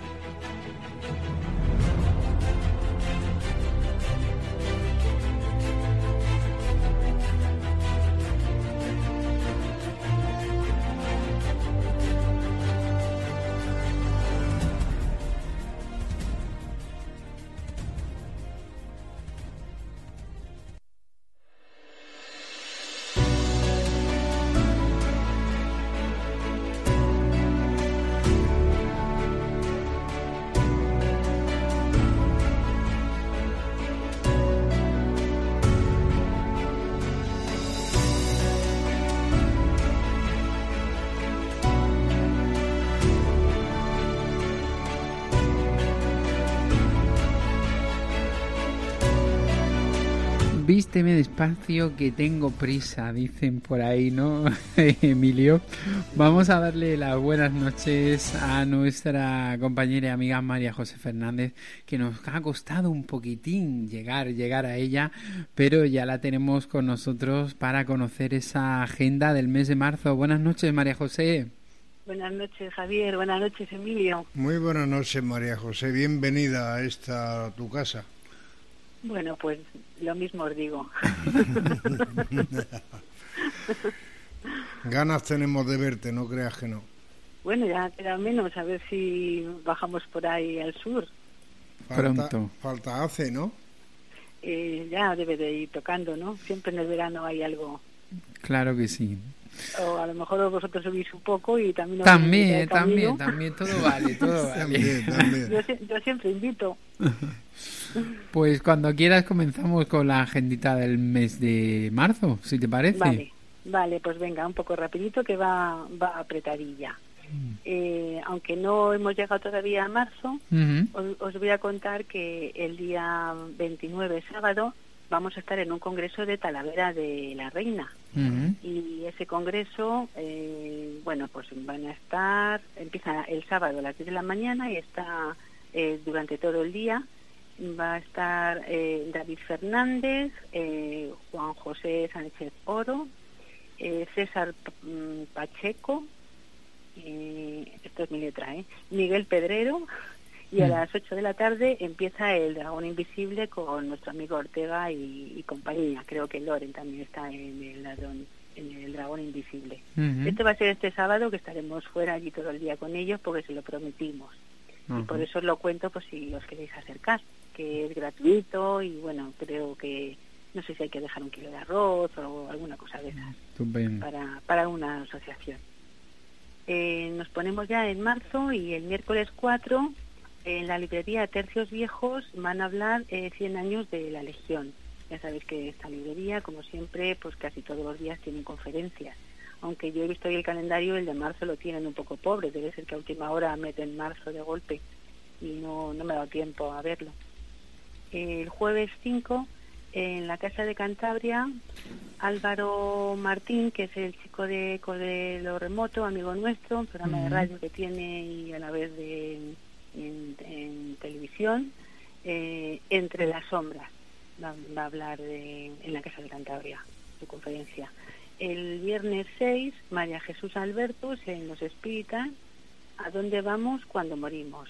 Que es el tema eterno de los espíritas, ya sabéis, para adelante y para atrás y siempre nos cuentan eh, qué vamos a encontrar después. eh, más mes de marzo, el jueves 12, en la Casa de Cantabria tenemos a Alfonso Hernández, que es el presidente de la Asociación Española de Parapsicología, y nos va a decir, nos va a hablar de responde la ciencia a la cuestión, a las cuestiones filosóficas. Esta estará interesante porque la hace muy amena, es un profesor ya retirado y la verdad es que hace muy ameno. El viernes 13 eh, Miguel Zorita estará en Los Espíritas para hablar del caso de Lady Caillat, crimen o espiritismo.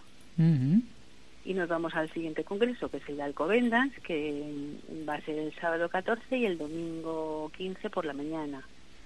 ¿Y quiénes están allí? Pues muchos son los de siempre, los de todos los años, como Juan Ignacio Cuesta, Jesús Callejo, eh, viene también Luisa, que es una de amiga nuestra y de Manuel Berrocal, Luisa Soler, eh, Ogaya Soler es un nombre artístico, Berrocal también estará, eh, Álvaro Anula y David Botello, que este no sé quién es. Bonito ramillete.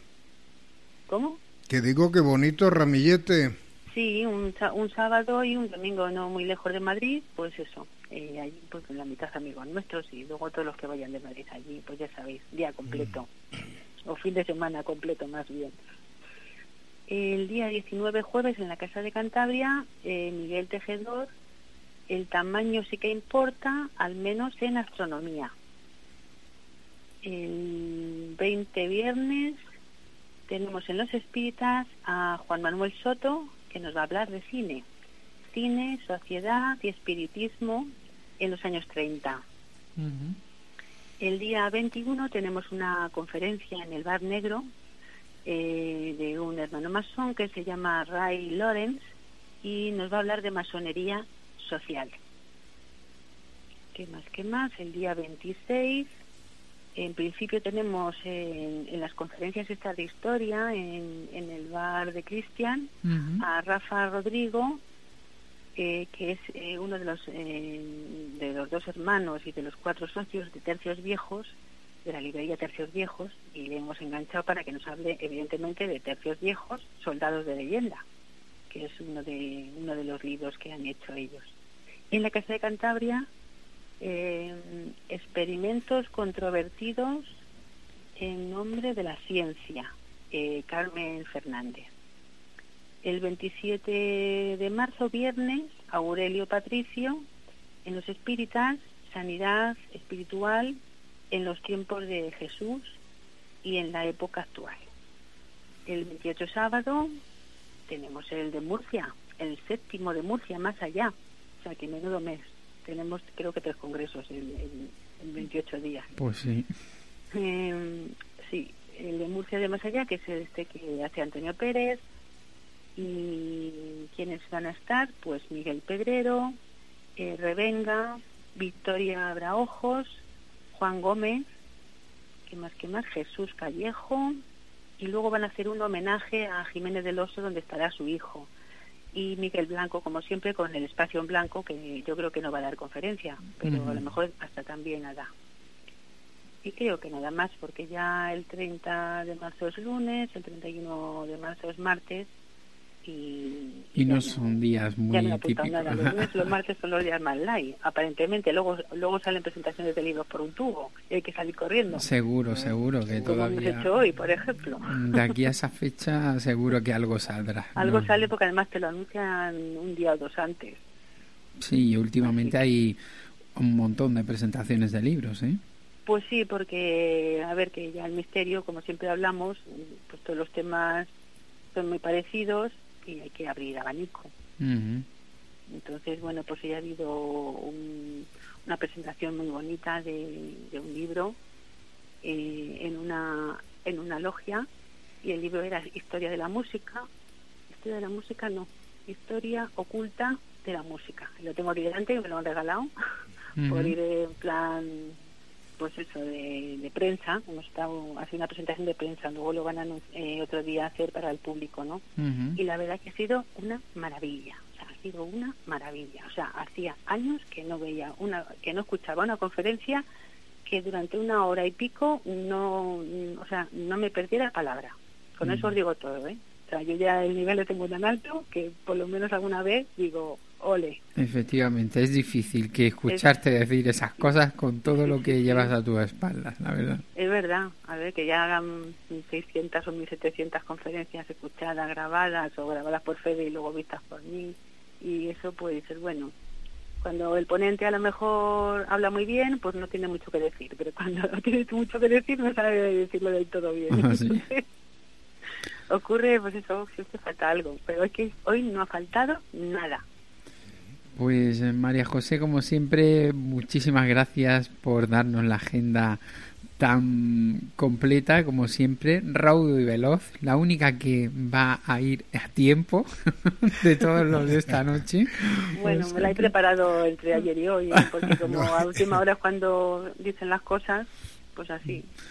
Y bueno, esperamos como siempre todas estas conferencias para aquellos que no puedan acudir. Como siempre, mm, gracias a vuestro trabajo de divulgadores del misterio, de la historia también ya, ¿no? Y como no, y del cine también. o sea que cine, lo tenemos todo. Paquete completo, paquete comansis, eso lo decir. eso está bien, eso está bien. No le dejéis todo el terreno a Raúl porque... Exactamente, Raúl vale para todo también como decían antiguamente, para un roto y para un descosido. Sí, ahí está, ahí está. Pues lo dicho, muchísimas gracias por estar con nosotros y el próximo mes volveremos a, contar contigo pues para conocer todas esas actividades para el mes de abril. Muy bien, y a ver si se acerca el momento de vernos. Eso, eso. Recuerdos a, tú sabes, y un beso muy grande para ti. Fede le dan nada más recuerdos y ya está. Ya está. Sí, bueno, Fede ya la siguiente se apunta porque está muy saturado también, la verdad. Esperamos, esperamos. Un, beso a todos un beso para ti, y que cunda el programa, que cunda. Eso, eso. No va mal, no va mal. Buenas noches. Buenas noches, buenas noches.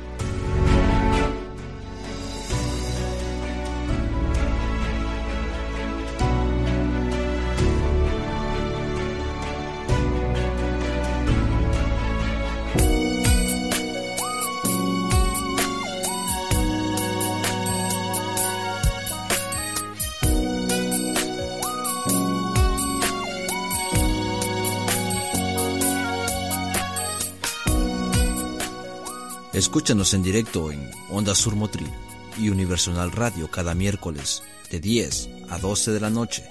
Y si no puedes, en diferido a través de las distintas emisoras que nos emiten en su parrilla, como es Edenex Radio, Mundo Insólito Radio, la radio de la historia, y en plataformas como Evox, iTunes o Google Podcasts.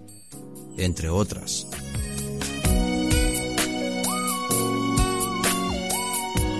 Contacta con el programa a través de las redes sociales, fanpage de Facebook, arroba ladrones de suenos, vía Twitter en arroba ladrones de suenos o a través de nuestro email info arroba ladronesdesuenos.es.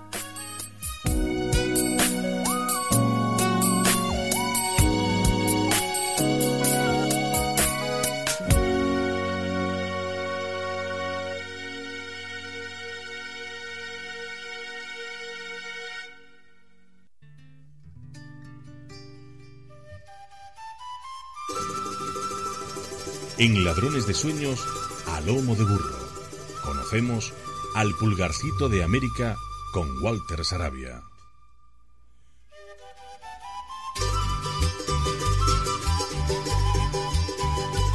Y en la recta final del programa, como siempre, lo hacemos viajando, como a nosotros nos gusta y además en un vehículo, aparato de locomoción muy particular como es al lomo de un burro, cómo no, cómo no, cómo no. Para ello vamos a darle las buenas noches y la bienvenida a nuestro amigo Walter. Buenas noches, Walter, ¿qué tal? Bueno, buen buen mediodía por ahí, ¿no? Buenas noches, Javier. Buenas noches, Emilio. Muy buenas noches, eh, Walter. Eh, no, prácticamente es... Para ti buenas tardes, ¿no? Sí, buenas tardes. Son aproximadamente casi las 3 de la tarde. Bueno, es una hora estupenda. Una hora estupenda para coger 200 millones de euros, créetelo. Muy cierto. Espero que me puedan escuchar bien este día, porque tengo, no sé qué pasa últimamente, tengo voy a tener que boicotear a mi patrón porque me está enviando solo luz sección y sí. nuevos cacharritos que cargamos ahora en mano.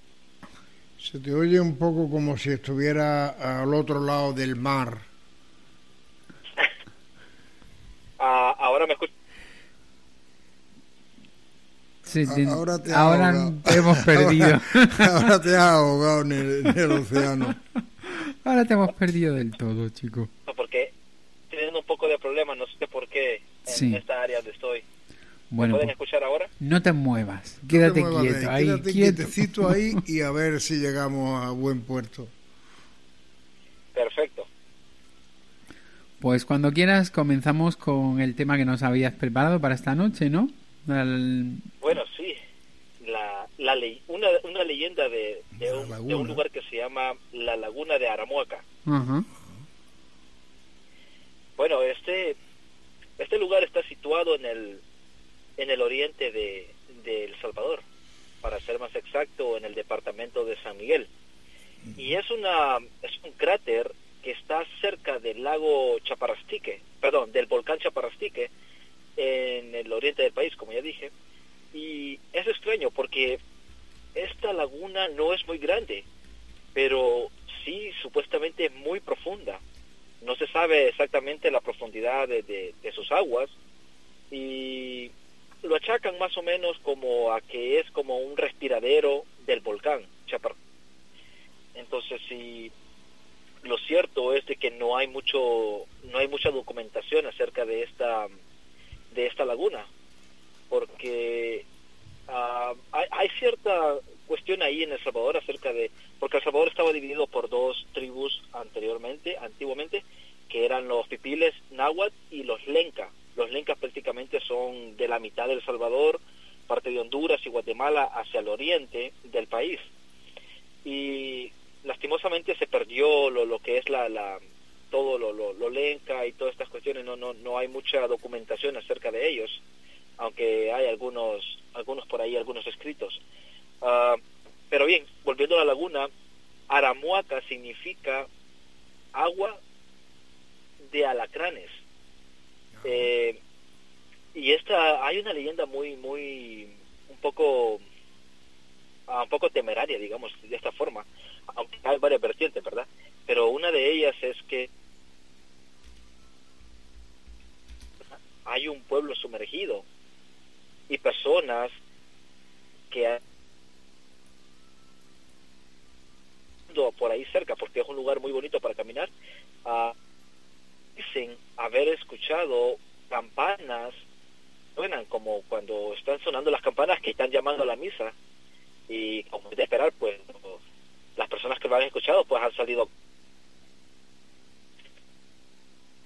igual que lo que está sucediendo por ahí. Esa es una de las de las leyendas que se manejan en, en este sitio. Otra muy Te perdemos un poco, Walter. No sé lo que pasa con la comunicación. Yo creo que la profundidad de Aramaca, yo creo que... Aramuaca. Aramuaca, y yo creo que te tiene perdido, Walter. Oh, no, no, sigo yo sigo hablando como... Tú sigues hablando, pero nosotros no te seguimos oyendo. yo estoy hablando y Galán, Galán sigo hablando y imagino que me están escuchando no te cogemos el punto. Sí, bueno, no sé dónde, dónde, hasta dónde me he quedado, la verdad. Yo creo que las profundidades del lago te tienen un poco... Yo sí, sí, eh, blup, blup, blup. Tú sí nos escuchas a nosotros bien, ¿no, Walter? Sí. Lleva bastante. Nada. Ahora sí que no te escuchamos nada. ¿eh? Te pierdes constantemente. Ahora me pueden escuchar. Mm, es que es como si se entrecortara la comunicación. Hay a veces que te escuchamos bien y otras que... Mm, Más bien nulo. ¿Me puedes escuchar? Sí. A ver, sigue ahí, no te muevas. Bien, entonces, siguiendo el, el, Perfecto el hilo, no sé dónde, dónde se me cortó el hilo de, de, la narración. Hace medio programa nada más. en esa primera fase, ¿no? De, o esa primera interpretación que nos decías de, de la leyenda, ¿no? De las múltiples que tenía. Que había unas campanas debajo que sonaban de vez en cuando. Hasta ahí hemos llegado contigo. Ok. Uh, creo que es bien, entonces uh, voy a tratar de retomarlo. Eh, dicen la, las personas que, que han uh, uh, que han escuchado el teñir de las campanas, ellos, según la leyenda, pues hay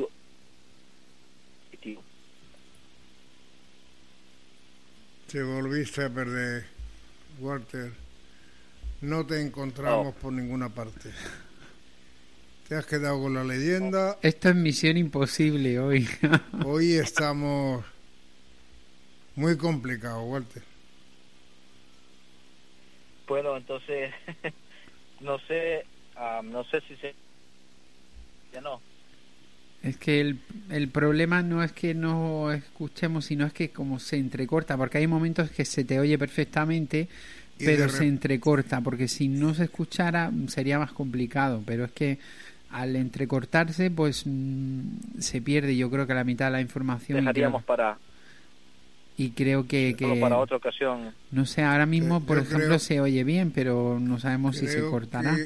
creo que la solución, Walter, porque la historia me da la sensación que es muy interesante, la podríamos retomar en otro programa que tuviéramos más, una audición más clara, ¿no? Sí, sí, entiendo, Emilio.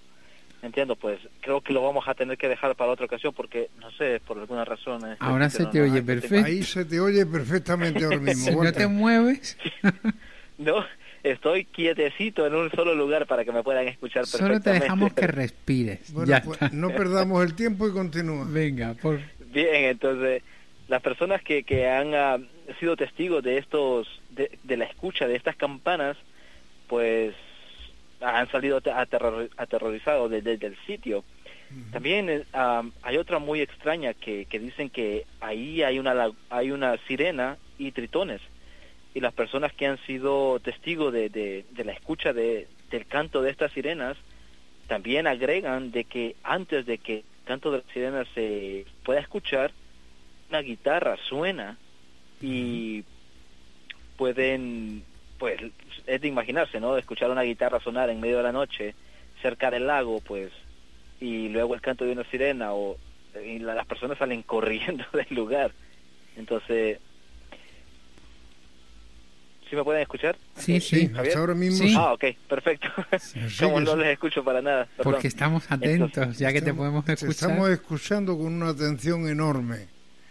Sí, bueno, ok, gracias. Entonces, la eso, más que todo son las dos las dos ah, leyendas que se manejan. Son cortitas las leyendas, pero lo cierto es de que cerca de este sitio hay un hay un hay un balneario, lo que decimos balneario nosotros como una, un lugar turístico donde las personas pueden hospedarse y, y, dormir y, hay una piscina ahí cerca también y el lago donde pueden andar en, un barco alrededor, porque ese es todo lo turístico que tiene, porque la laguna, como dije, no es muy grande y es y, eso es todo lo que tiene el, encanto pero estas leyendas son son bastante son bastante llamativas y pues un poco bastante temerosas creo para estar el sitio porque imagino en un lugar que está un poco alejado de lo de porque lo único que está cerca de ahí lo que le llamamos en el Salvador cantones que son como una especie de caseríos que están las casas muy retiradas una de otras. Entonces pero eh, las personas que, que han ido de vacaciones ahí pues no no dicen haber sido testigos, sino que los lugareños del sitio son los que han escuchado esto, el teñir de campanas y el, el y lo que son el sonar de las guitarras. Y el canto de la sirena, ¿no? Y el canto de la sirena, exacto. Entonces, esa era una de las cosas que traía para el día de ahora. También le compartía a Javier la maldición del bosque petrificado de Arizona. Entonces... Narralo un poquito, que veamos lo que es, ¿no? Sí, bueno, sí, creo que vamos bien de tiempo, ¿verdad? Sí, sí no te preocupes, nos queda todo bien Muy Bien. Entonces, este, este bosque está localizado en el noreste de Arizona, muy cerca de un pueblo que se llama Fallbrook, eh, cerca de la frontera de Nuevo México. Estas piedras son fósiles de árboles que cayeron hace más de 200 millones de años, según lo han datado. Y estas se, se, solidificaron porque en, el, en, el, en el lugar hay una especie de, de, amatista de color púrpura. Y esta, los árboles, las células de los árboles han absorbido esa, esa este, este, este, este ¿cómo se llama? Este fósiles, sí, este material o este químico y es, eso porque porque los árboles se, solidificaron y tomaron ese ese color extraño que tienen. Lo cierto es de que muchas personas que visitan este parque al ver tan llamativas las piedras y tan bonitas porque tienen una, una, unos colores muy bonitos uh, se las toman y se las llevan para su casa. Y esto muchos de ellos han dicho que les ha traído muy mala suerte el haberse llevado este tipo de piedras tanto que el parque el parque el parque nacional del, del, del bosque petrificado ha sacado ha recibido más de 1200 cartas y junto a ellas han ido las piedras de personas que han testificado que una racha de muy mala suerte les ha ido después de haber visitado el parque y haberse llevado esa piedra. Lo curioso de esto es de que, ¿cómo pudieron haber notado ellos esto? Pues aparentemente las personas que tenían mascotas en su casa, pues comenzaron a enfermar de la nada, otros pues comenzaron a hacerle a pasar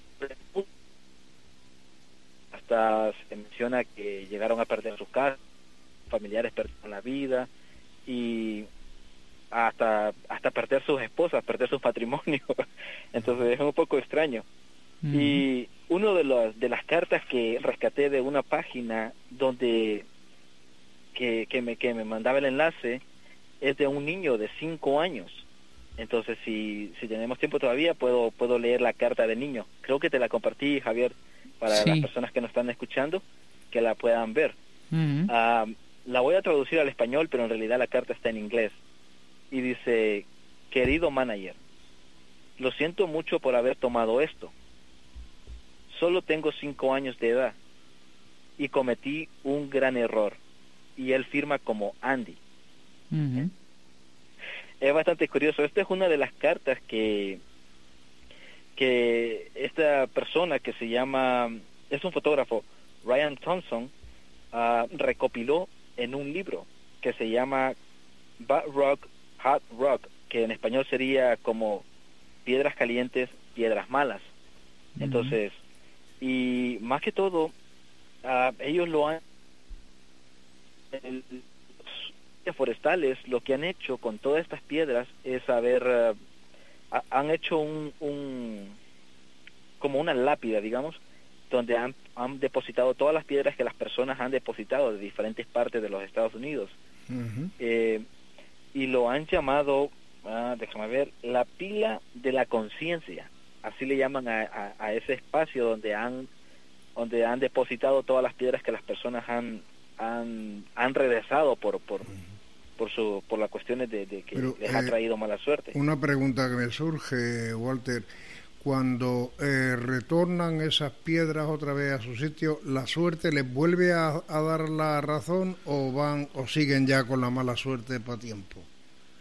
Esa es una esa es una muy buena pregunta, Emilio, porque las cartas que las personas envían con estas piedras prácticamente son como de remordimiento. No se sabe en realidad si este objeto le causó la mala suerte o se dieron cuenta por medio de otras personas de los sucesos que les habían pasado. Entonces, tal vez por su gestión, tal vez por azar del destino, en cuestión de, de existir, uh, les, pasó, les pasó esta racha de mala suerte o, o por sí misma, por como suele pasar, ¿ves? Eh, que uno comete un error y tras de él pues vienen otros, otros, otros y otros y otros. Eh, pero inconscientemente tal vez nosotros mismos lo, los cometemos, aunque no hay, aunque no hay en realidad algo que lo avale, que, que se diga si ellos volvieron a escribir una carta y decir, no, no, ya nuestra suerte la hemos recuperado o, algo por el estilo. Es que debería de haber habido algún testimonio en el cual nos manifestara si habían vuelto o no a tener mejor suerte o si continuaban con su, con su ruina de por vida, ¿no? es cierto. Eh, en la página web que, que visité, como el tema de, del libro que se llama Bar Rock a hardrock.com, ahí están prácticamente casi la mayoría de cartas que, que este fotógrafo recopiló para hacer un libro. Em, él recopiló las más llamativas. Entonces, y más que todo son como del, de entre el año 80, 70, principios de los 90. Entonces, y él las descubrió en el año 2012. Entonces, no se sabe si estas personas o ya son mayores de edad. Lo que sí sé porque leí una carta eh, que están, la mayoría están en inglés, pero son bastante interesantes, ah, de una de un niño que se robó una, llamémoslo de esta forma, ¿verdad? tomó una una de las piedras cuando él era muy joven, creo que tenía siete, entre siete y diez años, no recuerdo muy bien la edad, y la tuvo en su cuarto, pero él no achaca nada de, de, de que tuvo mala suerte. Lo, lo curioso de este caso es de que él regresó tiempo después cuando hacía un viaje por carretera celebrando su luna de miel y él mismo tomó la piedra y la llevó hasta el lugar y la regresó al parque. ¿Por algo sería? Sí, bueno, no, eh, eh, eso sí que no lo explica la carta, porque él, él solamente explica en la carta de que tomé esta, ah, ah, no recuerdo a la perfección, Ah, dice, tomé esta piedra cuando hice un viaje por carretera con mis padres, tenía alrededor de 7 o 10 años. Y cosa extraña, dice, jamás, no recuerdo bien si menciona si le pasó algo o, no tuvo suerte, pero creo que menciona algo como que escuchó decir de, de que las personas habían dicho que tenía mala suerte, pero al menos él la regresó cuando iba de luna de miel bueno, si después le pasó algo después de la luna de miel, no lo sabemos. Nos quedará la incógnita. Queda la incógnita, sí. Porque no indagué más, porque me puse a leer otras cartas que están ahí, entonces, y son bastante llamativas, pero, pero como, como la misma lápida, como el mismo, ah, la lápida lo llama, la lápida de la conciencia, pues prácticamente todas son, dicen casi, ah, tuve una racha de mala suerte, ah, tuve un accidente de coche, perdí mi auto, otros dicen me caí del del techo de mi casa, después de que, y luego comencé a atar cabos y, y fue por esto y esto y esto que hice en el parque, pero imagino que tal vez es pura sugestión, no, no lo sé la verdad. Como, Tendré que ir a probar. Como medida preventiva, mejor no coger lo ajeno y dejarlo libre. Pues eh, Walter, a pesar de todo, eh, hemos empezado ahí con mala vibración, ahí que no había forma, pero al final hemos conseguido escucharte hasta el final. Que no hemos cogido ninguna piedra para tener esta mala yo no, yo no la voy a coger, eso lo tengo claro. Bueno, yo, soy como los niños, me dicen que no toque y toco, pero tendré que ir a probar, tendré que ir a probar para saber si es cierto y luego les contaré. No, mejor no, a ver si te perdemos. claro que sí. No queremos perderte, no queremos jugar con esa con esa hipótesis. Pues eh, una vez más, muchísimas gracias por acompañarnos, por acercarnos a estos lugares tan curiosos y extraños, algunos, y deseando ya llenar las alfojas para salir a otro próximo viaje a Lomo de Burro. Perfecto, Javier y Emilio, y gracias a los soñadores por, por la paciencia también que me han tenido, a, pesar de que hemos tenido mala señal y mala cobertura y todo claro, eso. yo creo... Ahí, le hemos tratado de llevar. Es que la sigue la consigue. Creo, Walter, que solamente con nombrar las piedras nos anda un poquito de mala ruina, ¿no? yo creo que por el tema que iba a tocar de la mala suerte, comencé con mala suerte, pero luego se recompuso. yo creo que por ahí van los tiros. Pues lo dicho, un abrazo enorme y hasta la próxima. Hasta la próxima, Javier, Emilio, soñadores. Reparte besos por toda América, por todos los sitios que nos quieren por ahí, ¿no? Claro, Emilio, ya sabes. Yo soy tu representante aquí en las Américas. Eh, eres mi representante y además mi, mi presidente de club de fans, que quede eso. Eso sí. Eso, si se aceptan donaciones, por favor. Un abrazo muy grande, Walter. Un abrazo, Hasta pronto. Chao. Hasta luego.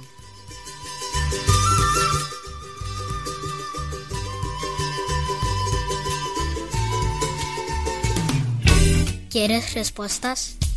Escucha, ladrones de sueños. Ladrones de sueños. You are now hearing Dream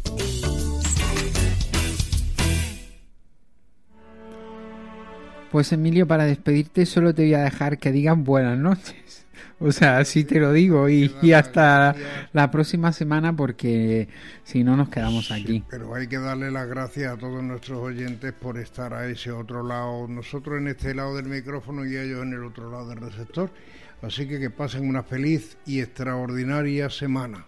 Muy buenas noches, compañeros del alma. Nos volvemos a encontrar la próxima semana en el mismo sitio, a la misma hora y en el mismo canal. Esperemos que los problemitas que ha habido un poco parece ser que la aplicación no ha funcionado en los móviles, sí en los PC, porque había problemas de conexión. Intentaremos ver qué ocurre para ver si se puede resolver y que la próxima semana podamos contar con todos los que nos seguís en directo desde cualquier parte del, del mundo. Buenas noches y encontrar. Hasta la próxima. Besos y abrazos para todo el mundo. Chao. Buenas noches.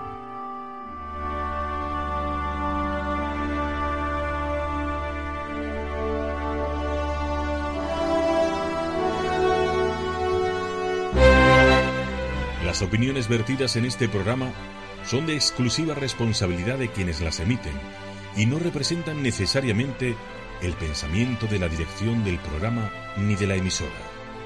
La misma declina toda responsabilidad por los derechos que pudieran derivarse de la escucha y o interpretación de su contenido, así como de la exactitud y verosimilitud.